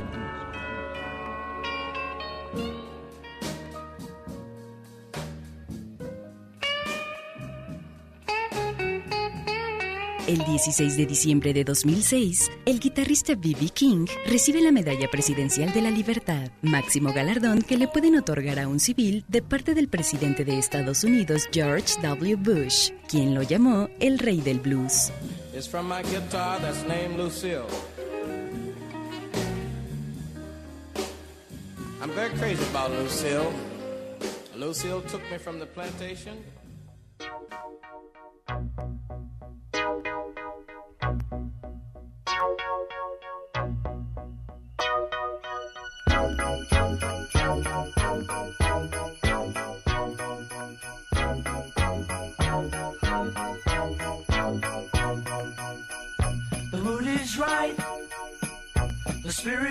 Arrancamos esta segunda hora, gracias que nos acompaña la hora con cinco minutos. Lunes movido, intenso, lunes de arranque de posadas. Vives a la leve, con cuidado. Soy Manuel López Almartín. Vamos a revisar las redes, cómo se mueven las cosas en Twitter de las redes. Esta mesa, la mesa para todos. Caemos en las redes. Bueno, se mueve el hashtag Temec. No ha dejado de moverse desde la semana pasada, todo el fin de semana, porque alimentó, llegó una nueva polémica, así que se alimentó el hashtag. Y hoy, ¿qué pasa? Bueno, pues resulta que algunos no habrían visto, otros se habrían tratado de agandallar algo que estaba o no estaba, según usted la versión que crea, en el Tratado México, Estados Unidos y Canadá, firmado la semana pasada entre aplausos, con bombo y platillo, en el Palacio Nacional. Marcelo Ebrard, el canciller, y el presidente López Obrador hoy en la mañana aseguraron lo que ya había dicho desde el fin de semana en sus redes sociales el subsecretario para América del Norte, Jesús Sea, de que los supervisores laborales en nuestro país que vendrían, que llegarían desde Estados Unidos, no es un asunto que estuviera en el acuerdo, en el tratado, y que esto pues no sería bien visto, no sería aprobado por nuestro país. Hay mucha polémica porque hay quienes piensan que Estados Unidos se trató de agandallar, hay quienes opinan que México no leyó las letras grandotas y las chiquitas de este acuerdo comercial y pues ahí están las consecuencias. ¿Qué ha pasado en las últimas horas? SEADE estuvo en Washington, se reunió con Robert Lighthizer, el representante comercial del gobierno de Donald Trump y saliendo de esa reunión, en un mensaje en la embajada de nuestro país en Washington, SEADE leyó una carta de Robert Lighthizer. Una carta en donde parece, y digo parece porque esto va cambiando todo el tiempo, todos los días, si no es que por horas, parece que el gobierno norteamericano aceptaría que en efecto los supervisores no vinieran a supervisar y que no estuvieran revisando que México haga o deje de hacer la tarea. En esas vamos, por lo pronto se sostiene el TEMEC, este que fue aprobado fast track en 24 horas en el Senado de nuestro país y cuyo aval por los congresos tanto de Canadá y Estados Unidos aún falta. Todavía no hay TEMEC, en tanto los gobiernos de los tres países en sus legislativos no lo voten, no lo aprueben. Por lo pronto sigue habiendo mucho ruido, mucha polémica. Se está moviendo además el hashtag Evo Morales, el hombre polémica. También Evo Morales, que se fue la semana pasada de nuestro país. Se fue para, no, se fue la semana antepasada incluso en nuestro país, se fue a La Habana, Cuba, se fue para no volver, lo decíamos desde hace algunos días en la columna del Heraldo, aunque el propio subsecretario para Derechos Humanos de Gobernación Alejandro Encinas aseguraba que Evo Morales volvería, pues no, lo cierto es que Evo Morales desde que se subió al avión con dirección a La Habana sabía que iría a Buenos Aires, Argentina. Había sido invitado por Alberto Fernández. Alberto Fernández tomó protesta como presidente argentino a inicios de la semana pasada y está mucho más cerca de Bolivia y listo para la grilla, listo para estar preparando el proceso electoral. Evo Morales, de hecho, sostuvo ya reuniones en Buenos Aires con dirigentes de su partido, el MAS, para ir planeando la campaña, la próxima campaña. Evo Morales se fue pues no sin decir adiós, pero dijo adiós cuando ya se había ido y lo dijo además a la distancia. Le agradeció a través de redes sociales y de una llamada telefónica con Marcelo Ebrard al presidente López Obrador por la hospitalidad. Y aquí algunos se desvivían porque se quedara Evo Morales, organizaban cooperachas para su manutención, le entregaron incluso eh, Evo Morales un certificado, un diploma muy bonito como huésped distinguido en nuestra ciudad. pues un mes duró Evo Morales en México y ya se acomodó en otro país, ya está en Argentina. Se mueve además el hashtag México Libre, esta organización que encabeza Felipe Calderón y Margarita Zavala, que alcanzó ya las 200 asambleas que requiere el Instituto Nacional Electoral. Está muy cerca de convertirse en partido político. Sería la segunda organización que logra cumplir sus requisitos. La primera fue la de redes sociales progresistas del Bester Gordillo, esta, la de Calderón, sería la segunda. A propósito de Calderón, se mueve el hashtag Calderón a prisión. Es una petición que circula en redes sociales tras la detención en Dallas, Texas, la semana pasada en los Estados Unidos de Genaro García Luna, quien fuera el hombre fuerte, el diseñador de la estrategia de combate al crimen organizado durante el gobierno de Felipe Calderón. Está acusado ni más ni menos que de narcotráfico. García Luna tendrá mañana su segunda audiencia. Imposible desligar a García Luna de Calderón. Uno y otro están, vaya, muy ligados. Están intensamente ligados. Uno fue su jefe seis años, el otro diseñó la estrategia de combate al crimen, que es el ADN, es la columna vertebral del gobierno de Felipe Calderón. Y por último, el hashtag Champions, porque quedaron ya definidos los octavos de final de la Champions League. Este lunes fue el sorteo de eso y más. Vamos a platicar con Nicolás Romay.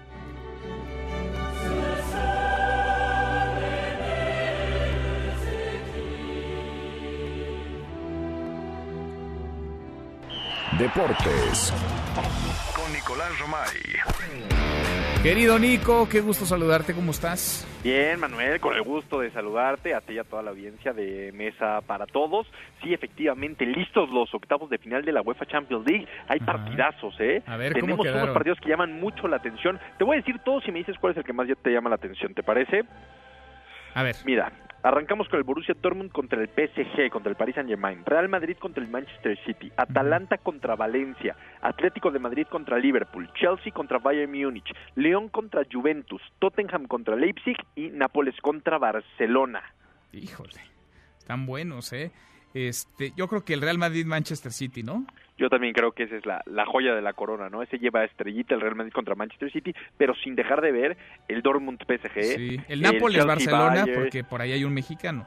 Sí, eh, el Atlético de Madrid Liverpool también puede ser muy buen partido. León Juventus nos puede llegar a sorprender, pero si el Real Madrid contra Manchester City es un partidazo. Recordarle a la gente que los partidos de ida de las eliminatorias de octavos de final se disputarán los días 18, 19, 25 y 26 de febrero. La vuelta se jugará ya en marzo, en los días 10, 11, 17 y 18 de marzo. Así que todavía falta. Hasta febrero, o sea, dos Sí. meses de sequía, Sí, Nico. sí, pero aquí estamos a qué?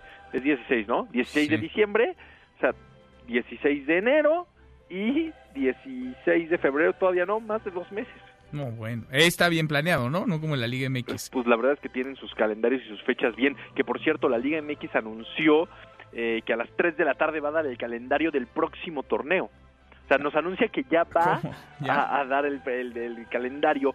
Eh, es que es toda una obra de arte hacer el calendario de la Liga MX. Hay tantos intereses en juego, Manuel, que hacer el calendario de verdad que es muy complicado. Sí, ¿verdad? Es, es- es muy difícil, pero bueno, algo podrían inventarse para que no se te atraviese un torneo como Ah, el no, Mundial de seguro. Clubes en medio de la final, ¿no? Algo. Eh, en este torneo no hay ese problema. Eh, es el, en el otro torneo en el que estamos ter- por terminar ahora, donde hay el problema del Mundial de Clubes. En este torneo no hay ese problema, pero hay otros problemas, que es que somos eh, una, dos, eh, tres, cuatro, cinco televisoras con derechos de equipos. Entonces, ponernos de acuerdo y organizarnos a todos es un tema, ¿eh? Son muy complicados, ¿no, Nico? Es, es un tema, pues sí, cada quien quiere el mejor horario televisivamente para poder vender más, es así, es un negocio, ¿no? Entonces, y también no, no quieres competencia, ¿no? Si tú tienes a lo mejor a un equipo de poder mediático bajo, no quieres que te pongan en el mismo horario que América o que Chivas, porque sabes que la audiencia se va a ir con esos partidos, Claro. ¿no? Esa es una estrategia. El Todo- negocio, todo es el negocio, el negocio es el negocio. Es así. Oye, por cierto, Manuel, bien Monterrey, ¿eh? Muy bien Monterrey, derrotó al, al SAD, es verdad, eh, sufriendo en algunos lapsos, les costó trabajo el ritmo de- del partido, pero nunca pusieron en riesgo el encuentro ni la eliminatoria. Termina avanzando, jugarán el miércoles contra el Liverpool, Sí. en donde... Ahora sí lo, lo vi completito, ¿eh? Est- Estuvo bueno, pero sí, siempre fueron arriba en el marcador. Sí, o sea, se les notaba una falta de ritmo, Rodolfo Pizarro se tardó mucho en poder acertar pases, pero con eso les alcanzó para meterse a semifinales y ahora enfrentarán al Liverpool. ¿Tiene algo, ¿Tiene algo que hacer el Monterrey frente al Liverpool? Pues siempre se tienen cosas que hacer, ¿no, Manuel? yo, creo que sí. a ver, yo creo que es lo que tiene el fútbol y el día que, que esté algo, un resultado tan pero tan seguro, dejaremos de perder interés. Yo, yo te aseguro que todos decíamos que México no tenía nada que hacer contra Alemania en el Mundial y les ganamos, ¿no? Entonces es lo que tiene el fútbol, que siempre está esa posibilidad de la sorpresa, ¿no? De que a lo mejor el chico le pegue al grande. Sin duda. Yo creo que siempre, por chiquita que sea la posibilidad, así sea del 1%, hay posibilidades. Totalmente. Entonces veremos el miércoles y aparte el miércoles. Vamos a apostarlo, Nico. ¿Tú le apostas al Monterrey? No, los dos vamos a ir con el Liverpool.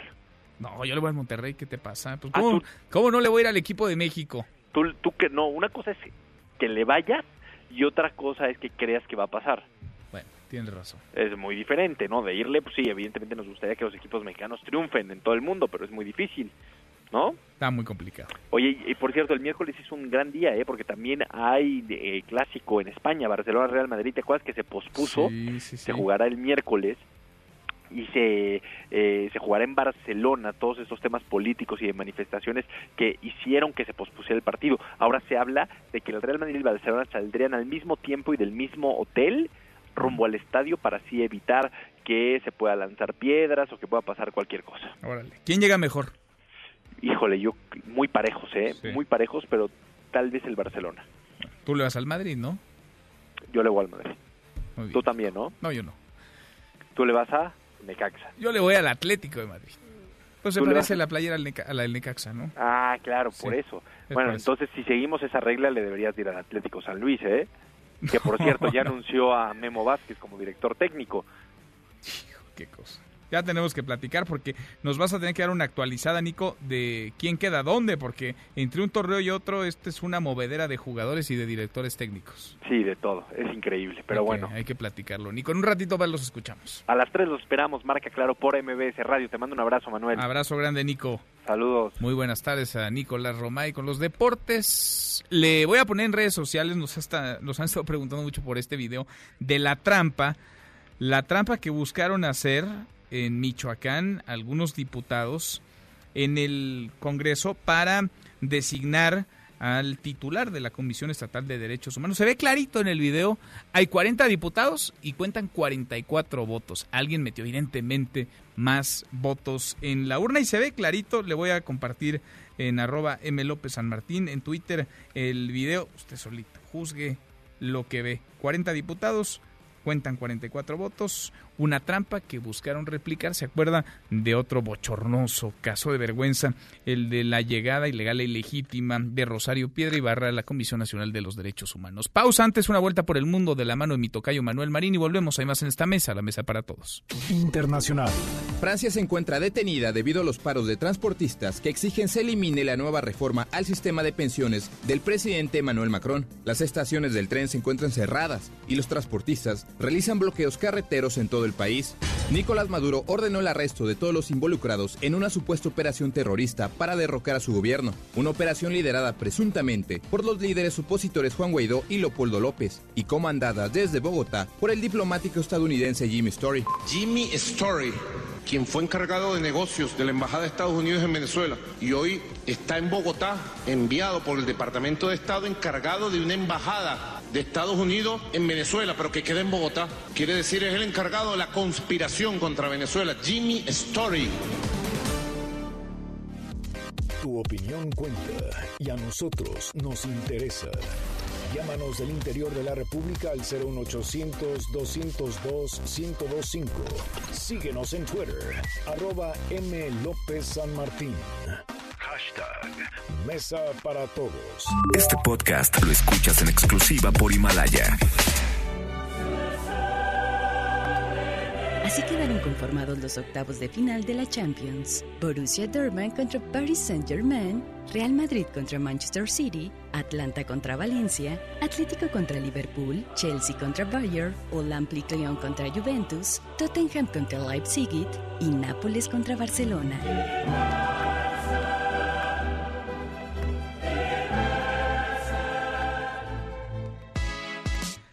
Seguimos, volvemos a esta mesa, la mesa para todos. Hemos venido platicando sobre el TEMEC, lo aprobado, lo interpretado también sobre lo votado y aprobado ya en el Congreso, por lo pronto de México, falta el de Estados Unidos y el de Canadá. Jesús Seade, el subsecretario para América del Norte de la Cancillería, está en Washington. Desde Washington le transmitíamos sus palabras desde la embajada de nuestro país en los Estados Unidos. Los agregados laborales no van a desempeñar funciones de inspectores en México. Estos agregados laborales se ceñirán a las leyes de nuestro país en la materia y las únicas visitas que podrán realizar son las acordadas en el propio tratado, en el TEMEC, a través de panelistas independientes seleccionados por cada país. Eso es consistente con lo que ha dicho el gobierno de México. Sin embargo, durante el fin de semana se levantó una enorme tolvanera, mucho ruido corrió en redes sociales porque hay quienes acusaban a Gandalle de parte de Estados Unidos o que México no había leído las letras grandotas o las chiquitas. Yo le agradezco mucho al director general de Comunicación Social de la Secretaría de Relaciones Exteriores, a Roberto Velasco, que platique con nosotros esta tarde. ¿Cómo estás, Roberto? Muy bien, muchas gracias Manuel y con el gusto de conversar contigo y con todo. Al contrario, gracias por platicar con nosotros. La semana pasada, el miércoles, platicábamos contigo en esta mesa para todos. Déjame recuperar 20 segunditos de lo que nos decías y retomamos esta conversación. ¿Le van a poner marcaje personal a nuestro país? No, no, no. A ver, hay que, hay que aclarar aquí varias cosas. De entrada, México hizo una reforma laboral que eso está en nuestra esfera jurídica. Lo que se acordó en el tratado está únicamente en la esfera comercial. Es decir, Estados Unidos no va a tener una participación en todo lo que ocurra en materia laboral en México. No nos va a supervisar. Así es, no nos va a supervisar. Es lo que nos decías la semana pasada, Roberto, Roberto Velasco. Seguimos en las mismas, no nos va a supervisar Estados Unidos.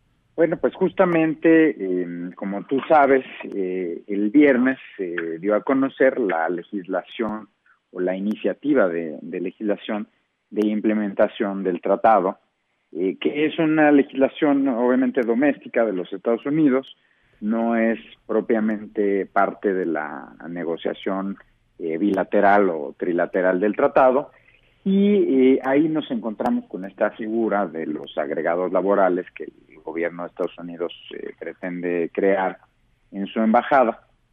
entonces, bueno, pues ese mismo día ah, hicimos un, una misiva que envió el subsecretario SEADE al embajador Robert Lighthizer, representante comercial de los Estados Unidos, eh, pues manifestando nuestra sorpresa y preocupación porque si bien estamos frente a una legislación interna de los Estados Unidos que no es parte eh, per se del tratado, sí creemos que esto podría tener un impacto en la esfera de las decisiones de México.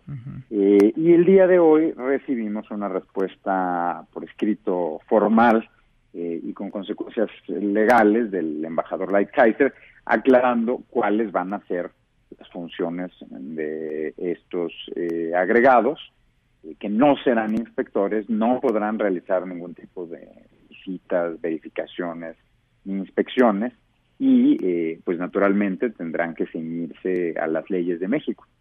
Entonces, vaya, estamos en la misma de lo que se firmó, porque el fin de semana yo leía en redes sociales a muchos, no sé si deseosos, pero por lo menos se dieron vuelo acusando al gobierno de México de no haber leído bien, de haber firmado sin haber revisado a conciencia el TEMEC. Roberto, por eso quería retomar lo que nos decías tú mismo el miércoles de la semana pasada, es decir, lo que nos decías el miércoles, lo que nos dices hoy es consistente. México queda conforme con esa carta, con esa respuesta de Robert Lighthizer. Podemos estar tranquilos en este aspecto en materia laboral sobre el tema de los supervisores.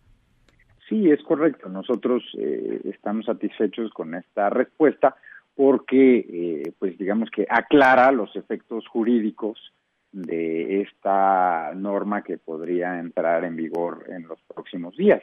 Entonces era muy importante, obviamente, eh, pues tener un documento entre los dos países que fijara de manera muy clara cuáles son las funciones y los límites de lo que van a hacer estas personas en nuestro país. Sí se prendieron en algún momento, se prendieron los, los, focos de alarma en algún momento luego de conocer esta esta legislación, los agarró eh, en curva lo que estaba por discutirse en el Congreso de Estados Unidos. Pues no nos agarró en curva, lo que pasa es que nosotros no somos parte de esa negociación, eso fue una negociación entre el Congreso de los Estados Unidos y el representante comercial de los Estados Unidos, de la Casa Blanca. Entonces, como tal, pues ellos no eh, someten, someten a consultas de México este documento, es el proceso interno normal para hacer sus leyes. Nosotros lo que les decimos es, bueno, eh, está muy bien que hagas tú esto, pero si hay una disposición que afecta la esfera de intereses de México, pues ahí sí necesitamos eh, hablar y necesitas explicarme de qué se trata. Y lo que tenemos hoy es, pues no hay solamente una explicación verbal, sino que hay eh, ya una comunicación formal de cuáles son esos alcances. Bien, no vendrán entonces supervisores, no vendrán a supervisarnos desde los Estados Unidos en materia laboral a México. Eso queda de plano descartado. Sí, no va a haber estos famosos inspectores. Eh, lo que hay es un tratado en el que establecimos mecanismos eh, de resolución de controversias que son recíprocos y simétricos para los tres países. Ahí está, aclarado entonces. Roberto, te agradezco como siempre. Gracias, Manuel. Gracias, muy buenas tardes. Es Roberto Velasco, el vocero de la Cancillería, a propósito del ruido, de lo que se ha dicho muchísimo en torno al TEMEC. Él ofreció justo una conferencia después de Jesús de él ya en la Cancillería, él ya en nuestro país. Nos dice, descartado entonces. El tema de los supervisores laborales con esta carta de Robert Lightarcer queda descartado. Es la voz del vocero de la Cancillería. Vamos a darle un giro a la información. Este pasado fin de semana se realizó una consulta, la consulta del tren Maya, este tren que va a atravesar, va a pasar por buena parte de los estados de Quintana Roo, de Campeche, de Yucatán, de Tabasco y Chiapas. Ganó el sí, ganó por más del 90% y parece que con esto pues hay vía libre para que comience la construcción de este proyecto, uno de los proyectos prioritarios del gobierno del presidente López Obrador. Yo le agradezco mucho al arquitecto Rogelio Jiménez Pons, director general de Fonatur, que platique con nosotros esta tarde. ¿Cómo estás, arquitecto? ¿Cómo te va? Buenas tardes.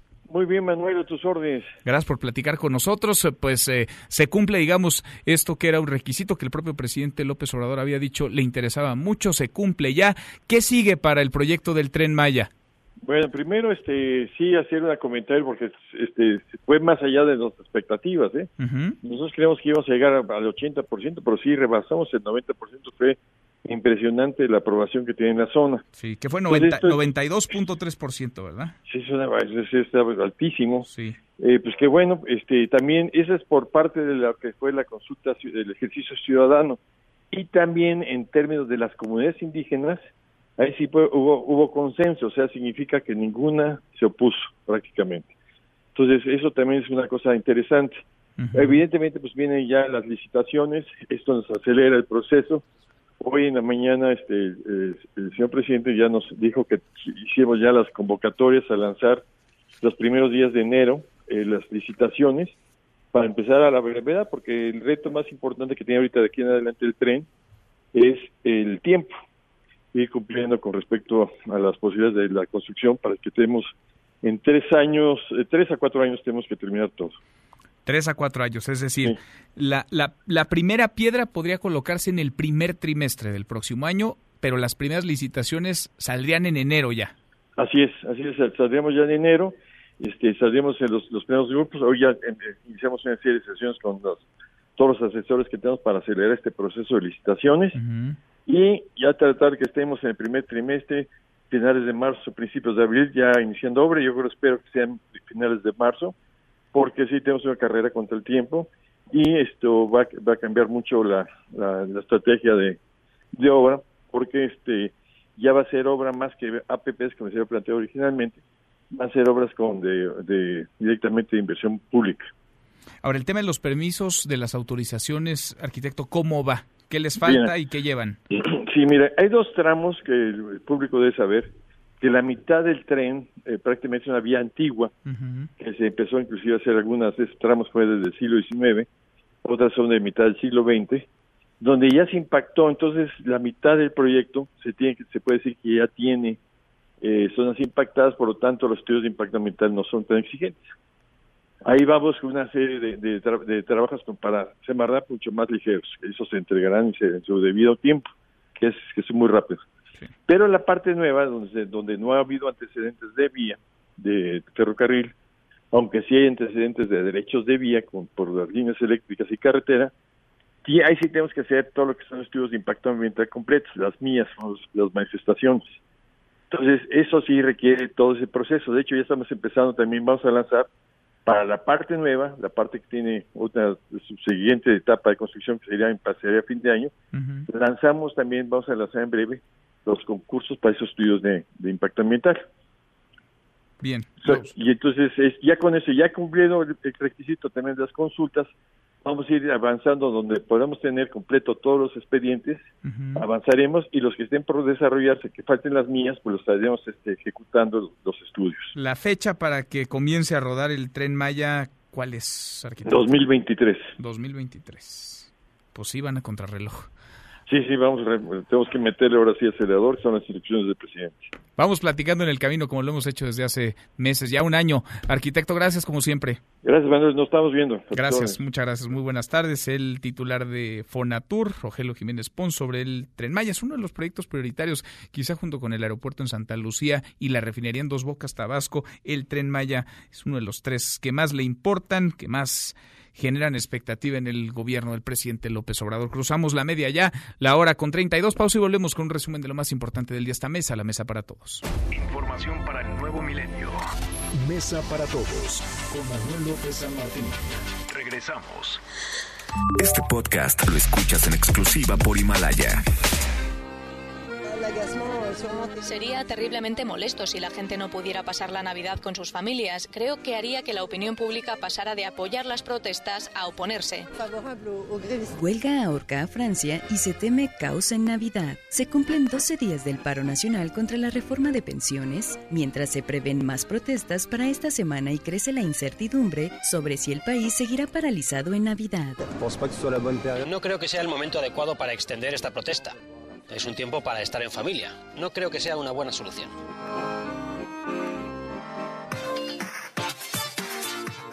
Seguimos, volvemos a esta mesa, la mesa para todos, cruzamos la media ya, la hora con, la hora con 33, le entramos a un resumen con lo más importante del día. Resumen. El subsecretario para América del Norte y jefe negociador del TEMEC, Jesús Seade, está en Washington de una conferencia de prensa hace unos minutos tras reunirse esta mañana con el representante de comercio de Donald Trump, Robert Lighthizer, por el tema muy polémico de los agregados laborales. ¿Vendrán, no vendrán? ¿Supervisarán, no supervisarán que hagamos la tarea? Hatsiri Magallanes, cuéntanos, Hatsiri, ¿cómo estás? Buenas tardes. ¿Qué tal, Manuel? Muy buenas tardes. Pues fíjate que Estados Unidos aún no ha enviado la solicitud para que puedan ingresar estas cinco personas a nuestro país. Y es que en conferencia de prensa, el subsecretario para América del Norte, Jesús Seade, eh, desde Washington, pues explicaba precisamente sobre la carta que envió el representante comercial de Estados Unidos, Robert Lighthizer, en donde asegura, aclara que las inspecciones al cumplimiento de las regulaciones en materia del trabajo en el TEMEC pues serán realizadas por los panelistas y no por los agregados laborales. En esta conferencia se ha debido a conocer el documento que le fue entregado precisamente por el funcionario estadounidense, en el que explica justamente que el mecanismo de respuesta rápida del TEMEC Vamos a escuchar, si me permites, eh, un audio de Jesús Seade en torno a este tema. Estos agregados no serán inspectores laborales y estarán sujetos a todas las leyes mexicanas relevantes. Como usted bien sabe, el TEMEC incluye un mecanismo de respuesta rápida para asuntos de centros laborales específicos, que es el primero en su tipo, cuyos paneles independientes de tres personas elegidas por ambas partes pueden solicitar verificaciones in situ en cualquiera de los tres países cuando haya cuestiones fundadas de buena fe sobre si los trabajadores en una planta o centro de trabajo particular están bien sus derechos laborales fundamentales violados. Pero esas verificaciones serán conducidas por panelistas independientes y no por los agregados laborales. Así dio lectura parte del contenido de esta carta. Se dijo estar satisfecho con lo acordado en Estados Unidos en materia laboral tras su reunión precisamente con el representante comercial de Estados Unidos. Comentó que México va a elegir quiénes serán las personas que van a colaborar precisamente en esta revisión. Y nada más comentar, Manuel Auditorio, por separado ya el vocero de Cancillería, Roberto Velasco, pues ofreció una conferencia de prensa, detalló que la intención de SEADE de crear una línea hotline para quejas laborales, pues tiene precisamente esa intención de fungir como un efecto espejo en la que los mexicanos puedan hacer denuncias sobre eh, precisamente los abusos de estadounidenses en materia laboral. Detalló que hasta el momento pues no hay solicitud de Estados Unidos para ingresar aquí a México. Otra cosa que tengo. Gracias, muchas gracias, Hatsiri. Muy buenas tardes. Buenas tardes. Vaya que se pusieron nerviosos algunos con este asunto. Por la mañana, más tempranito, el presidente López Obrador aseguró que los agregados laborales no eran parte, no son parte del TEMEC, los cuales, dijo, salieron a la luz estos agregados supervisores laborales de forma clandestina. Escuche. De que cada seis meses pueden venir inspectores o que van a haber, cinco inspectores, lo cual no se acordó en el tratado. Y esto sale este, de manera clandestina, aunque eh, tienen, desde luego, eh, derecho, porque es un país libre, soberano, de presentar sus iniciativas. Bueno, ya lo platicamos hace unos minutos con el titular de Fonatur, con Rogelio Jiménez Pons. El tren Maya va. 92.3% de quienes participaron en la consulta del pasado fin de semana votaron por el sí, solo el 7.4% lo hicieron por el no, esto en las comunidades indígenas y también en la población en general de Tabasco, Chiapas, Campeche, Yucatán y Quintana Roo, estados por donde pasaría el tren que han respaldado ya el proyecto. En total participaron 100.940 ciudadanos, apenas el 1% de toda la población de estos cinco estados. Se espera que la construcción concluya en 2023. La voz del presidente sobre el tren Maya. Y la primera semana de enero ya se lanza la eh, licitación en los tramos donde ya existe ingeniería básica. Estamos hablando de alrededor de 800 kilómetros que van a empezar ya. Esto es al mismo tiempo un llamado a las empresas para que se vayan preparando. Bueno, y Grupo Aeroméxico anunció que está dispuesto a invertir en la construcción de la Terminal 3 del Aeropuerto Internacional de la Ciudad de México. Afirman que es infraestructura que requiere el país. La secretaria de Gobernación, Olga Sánchez Cordero, ofreció una conferencia de prensa para tratar el tema de la ley de amnistía, tema que inicialmente estaba previsto para hoy en la mañanera, pero se acumuló, se llenó la agenda y quedó desplazado. Nora Bucio, cuéntanos, Nora, buenas tardes. Manuel, te saludo con gusto y te comento que la secretaria de Gobernación, Olga Sánchez Cordero, dio a conocer la lista del catálogo de delitos que contempla la ley de amnistía que se espera sea aprobada en el próximo periodo ordinario por la Cámara. Aparte, la encargada de la política interna del país explicó que esta iniciativa bajo ninguna circunstancia contempla liberar a personas que hayan atentado contra la vida, cometido secuestro, delitos con arma de fuego o explosivos, así como trata de personas y feminicidios. A quienes sí beneficiará esta iniciativa enviada por el presidente López Obrador es a las siguientes personas. Delitos contra la salud. Personas en situación de pobreza, de extrema vulnerabilidad, de exclusión, de discriminación, de discapacidad permanente. Cuando el delito se haya cometido por indicación del cónyuge o pariente o haya sido obligado por grupos de la delincuencia organizada y que hayan o que hayan sido obligados por grupos de la delincuencia organizada a cometer estos delitos contra la salud. La secretaria de Gobernación rechazó que esta amnistía se trabaje a través de la senadora Nestora Salgado y dijo desconocer si la otrora líder de las policías comunitarias en Guerrero se haya erigido como vocera de esta lista. Sánchez Cordero señaló también que actualmente la Secretaría de Gobernación cuenta con una lista de alrededor de 2.600 casos en revisión que podrían encuadrar en este supuesto, incluidos el exgobernador Mario Villanueva y el exgobernador Eugenio Hernández. Manuel, la información. Bueno, gracias, muchas gracias. Nora y Alfonso Durazo, el secretario de Seguridad y Protección Ciudadana, dice que no habrá contemplaciones en la depuración de las instituciones de seguridad. Esto tras el caso de Genaro García Luna, detenido la semana pasada en los Estados Unidos. Cuéntanos, René, ¿cómo estás, René Cruz? Buenas tardes. Manuel, muy buenas tardes. A pesar de lo dicho por el presidente Andrés Manuel López Obrador, el titular de la Secretaría de Seguridad y Protección Ciudadana, Alfonso Durazo, afirmó que no habrá contemplaciones en el proceso de depuración de las instituciones de seguridad. En entrevista, luego de inaugurar la Asamblea Plenaria de la Conferencia Nacional de Seguridad, secretarios de Seguridad Pública, el funcionario federal aseveró que cuentan con el suficiente trabajo de inteligencia para llevar a cabo el proceso sin cometer injusticias.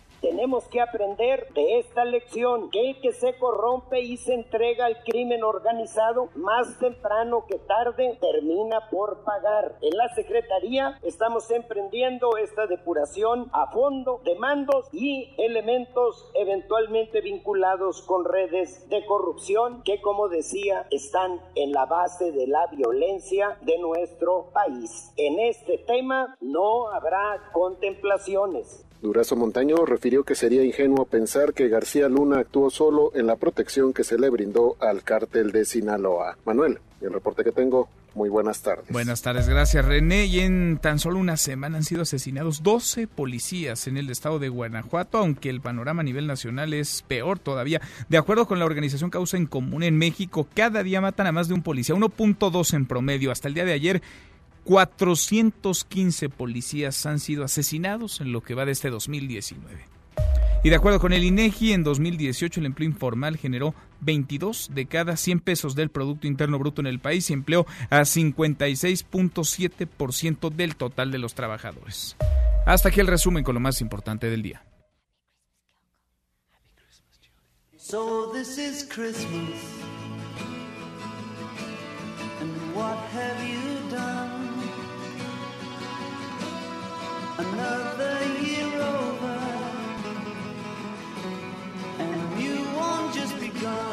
José Luis Guzmán, Miyagi, como todos los días hasta ahora en esta mesa para todos. ¿Cómo te va, Miyagi? Muy bien, Manuel. ¿Y tú Muy navideño. Ya llegaste, ya estoy mejor. No, ya estamos una semana, solo nosotros seguimos trabajando. Oye, y gracias, Miyagi, a ti, a Guille, por quedarse acá en esta mesa para todos. Pues nos obligaron, pero ya que te digo. Sí, ¿verdad? Lo hiciste, a regañadientes. Pero aquí lo hice. Bajo protesta, pero aquí estabas, ni hablar.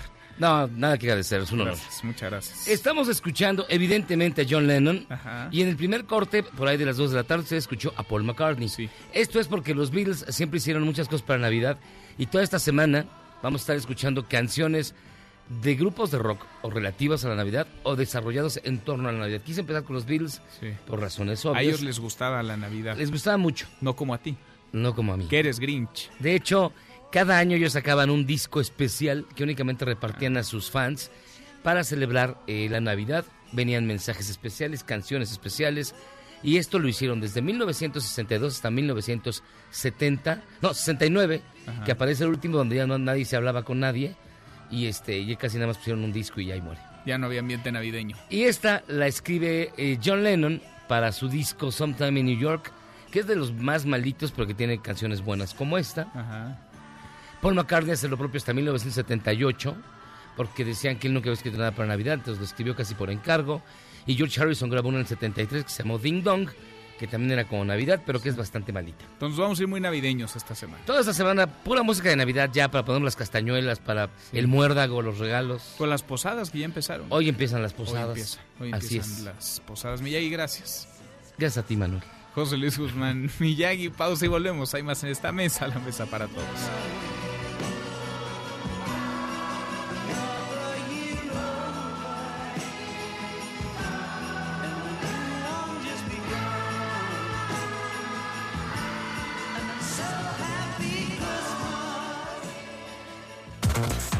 Infórmate también vía Twitter, arroba M. López San Martín. Llámanos, teléfono en cabina 5166-1025. Este podcast lo escuchas en exclusiva por Himalaya. Jumanji, el siguiente nivel, encabezó taquilla en México. Generó ingresos por 81.2 millones de pesos y fue vista por 1.400.000 cinéfilos.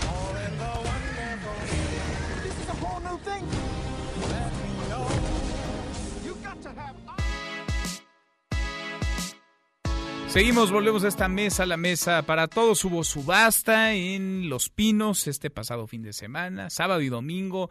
Hubo una subasta que incluyó lotes diversos, porque había joyas, pero también aeronaves, automóviles, casas, de todo un poco se subastó, de todo un poco se ofretó. Lo platicamos la semana pasada con el titular del instituto para devolverle al pueblo lo robado, sobre lo que habría y quedamos de conversar nuevamente una vez concluida la subasta. Yo le agradezco mucho a Ricardo Rodríguez Vargas, el titular del instituto para devolver al pueblo lo robado, que platique con nosotros esta tarde. ¿Cómo estás, Ricardo? Hola, Manuel, muy buenas tardes. Muy bien, muchas gracias. Qué bueno. ¿Cómo les fue en Los Pinos el sábado y el domingo? Mira, nos fue muy bien. Yo diría que es una subasta con eh, muy exitosa o, vamos, eh, muy favorable. ¿Por qué digo esto? Eh, se vendieron lo que nosotros decimos son las joyas de la corona. ¿Qué se vendió? Una casa en Santa Fe de 14 millones de pesos, se vendieron estas joyerías muy fifís, el Cartier, el Piaget, un Rolex, también se vendieron estos vehículos machuchones eh, de lujo, pero aquí se vendió un muy buen sobreprecio. Las joyas no se vendieron con tan buen sobreprecio, hay que reconocerlo, eh, pero los vehículos en particular sí. O sea, los vehículos llamaban mucho la atención porque habíamos visto unas cosas este, pues que estaban como nuevas, ¿no? De película, además, evaluados en qué, 3, 4 millones de pesos más o menos, Ricardo. Es correcto. Los dos vehículos son 2009, los dos Lamborghini. ¿Por qué cito estos en particular? Porque ellos superaron el umbral de los 5 millones de pesos. Por ejemplo, el Lamborghini modelo 219 que vieron un Lamborghini negro, empezó la puja en 3, 3 millones 400 y terminó en 5 millones 600, 65% de sobreprecio. Una camioneta Lamborghini una SUV que estaba también ahí en la exposición, empezó en dos millones eh, cien mil pesos y terminó vendiéndose en cinco millones cuatrocientos mil, un sobreprecio de 148%. Así, y te cito por ejemplo otro, el Aston Martin. El, el, el Aston Martin empezó en dos millones trescientos y acabó en un millón más caro, en tres millones. Y así la mayoría del Ferrari empezó en 3 millones y acabó en casi 5, fíjate, 2 millones de sobreprecio. Una lana, que estaban en muy buenas en muy buenas condiciones. Pues es que todos eran en su mayoría de 2019, Eh, casi salidos de la agencia, la verdad sí, o sea, vehículos prácticamente nuevos, y eso facilitaba mucho las condiciones y bueno, vehículos para pues, coleccionistas, lo cual pues hizo una buena fuerte puja y lo cual nos celebró un sobreprecio en promedio del 63%. los vehículos, digamos, es lo que más llamó la atención, pero también hubo por ahí aeronaves, casas, ya nos dices, esta casa 14 millones de pesos en Santa Fe y joyas que nos habías explicado, no es que todas sean usadas, de hecho, varias de las joyas que se ofertan son nuevecitas. Sí, son nuevas porque fueron transferidas al, eh, al Instituto por la Fiscalía General de la República, que a su vez el SAT fue quien se las eh, entregó porque son joyas de un proceso administrativo, se importaron de forma ilegal en el país y bueno, es por eso te comento que son joyas nuevas, que, bueno, fueron por un proceso administrativo, no por un proceso judicial, si, si se quiere ver. Eh, tuvimos de, de nueve aeronaves, cuatro se comercializaron, dos de ellas por parte de gobiernos de los estados, eh, entonces, eh, de la pura subasta en sí, tuvimos una recaudación de alrededor de 51.6 millones de pesos. Si sumamos los, lo que los gobiernos de los estados eh, por los aviones, pues casi sería 80 millones de pesos. 80, 80 lo, lo recaudado. ¿Para dónde va a ir el dinero, Ricardo? Va a ir para el municipio de La Yesca, para, la pavimentación y rehabilitación de estos caminos en Nayarit y para Tarjean en el estado de Guanajuato. Ambos este, pues lo que nos estamos es siguiendo la directriz o la indicación muy puntual del señor presidente de la República de entregar estos recursos para estas causas justas, para estos fines sociales, Manuel. Con esto se acaban las subastas por este 2019. ¿Regresarán, me imagino, el próximo año? Pues sí, mira, yo creo que eh, este, este proceso de bienes es un proceso dinámico. Salen algunos, entran otros y bueno, estamos obviamente preparando las próximas subastas, comentarte que de estos vehículos todavía nos quedarán aproximadamente 20 que, que faltarían subastar. Y que bueno, en las próximas subastas junto con aviones, junto con joyas, junto con residencias, barcos, buques y todo lo que se acumule, todo lo que entre incluso ya próximamente por extinción de dominio, pues estaremos en unas subastas que creo que se van a consolidar, se van a reforzar más y, bueno, nos darán, ya próximamente daremos mayores noticias para eh, el próximo año. Bueno, pues acá platicamos y nos encontramos Ricardo Ricardo Rodríguez Vargas, director del Instituto para devolver al pueblo lo robado en la próxima en la próxima subasta. Gracias como siempre. Yo quiero aprovechar el espacio para desearte en estas fechas lo mejor para ti, tu auditorio. Es un muy valioso el, apoyo que siempre nos has dado, Manuel, y, y, enviarte un fuerte abrazo. Igualmente un abrazo y acá están los micrófonos abiertos siempre. Muchas gracias, Ricardo. Muchas gracias, buenas tardes. Gracias, muy buenas tardes. Es Ricardo Rodríguez Vargas, el director del Instituto para Devolver al Pueblo lo robado. Llamero, nos vamos, revisamos lo último de la información. En tiempo real, universal. Genaro García Luna no actuó solo, dice Alfonso Durazo. Los agregados no son inspectores laborales, responde Leitzinger a Jesús Seade. Milenio. Ley de amnistía beneficiará a 6.200 personas, dice Gobernación. MBS Noticias. No habrá inspectores laborales, sino agregados, asegura Jesús Seade sobre el TEMEC. Con esto llegamos al final. Gracias, muchas gracias por habernos acompañado a lo largo de estas dos horas. Gracias por arrancar acá la semana. Soy Manuel López San Martín. Se quedan con Nicolás Romay, Radio Marca Claro. Nos vemos al rato, 8 de la noche, Noticias República MX por ADN 40. Y aquí nos encontramos en esta mesa, la mesa para todos. Mañana, como todos los días, pásela muy bien, ya casi es viernes. Hoy les voy a compartir algunos datos sobre la máxima casa de estudios de nuestro país, la UNAM. Una razón más para sentirnos orgullosos de ser mexicanos. Fundada en 1910, la Universidad Nacional ha desempeñado un papel protagónico en la historia de nuestro país. Es una institución pública, autónoma y laica que ha sabido destacar no solo en la docencia e investigación, sino también en la difusión del arte y la cultura, así como en el desarrollo de pensamiento crítico. Con casi 350.000 alumnos, la UNAM es considerada una de las mejores universidades de América Latina y su campus, que es uno de los más grandes del mundo, ha sido declarado por la UNESCO Patrimonio de la Humanidad. Dentro de sus múltiples maravillas está la Biblioteca Central, que es tal vez el edificio más icónico de la UNAM, el cual habla de nuestra historia a través de su imponente collage formado con piedras de colores. También se pueden admirar los murales de Siqueiros en el edificio de Rectoría o el de Rivera que adorna el Estadio Olímpico, o bien pasear por los jardines botánicos y por el espacio escultórico. Para los amantes del arte contemporáneo está el MUAC, cuyas exposiciones de talla internacional coinciden con la belleza del propio edificio que las alberga. Si lo que les gusta es la música, tal vez quieran organizar su visita consultando la agenda de la Orquesta Filarmónica. Así podrán apreciar la extraordinaria acústica de la sala Nezahualcóyotl. O bien, si lo suyo es el drama, pueden asistir a algún montaje en el Teatro Juan Ruiz de Alarcón o en alguno de los demás foros escénicos. Si la ciencia es lo que les atrae, no pueden perderse la visita al Museo Universum para jugar y aprender a través de experimentos científicos. El caso es que vale la pena visitar nuestra ciudad universitaria, un espacio de libertad en el que han podido convivir y dar fruto distintas formas de pensamiento. Ahí seguramente encontraremos la inspiración para seguir presumiendo México. MBS Noticias presentó Mesa para Todos con Manuel López San Martín.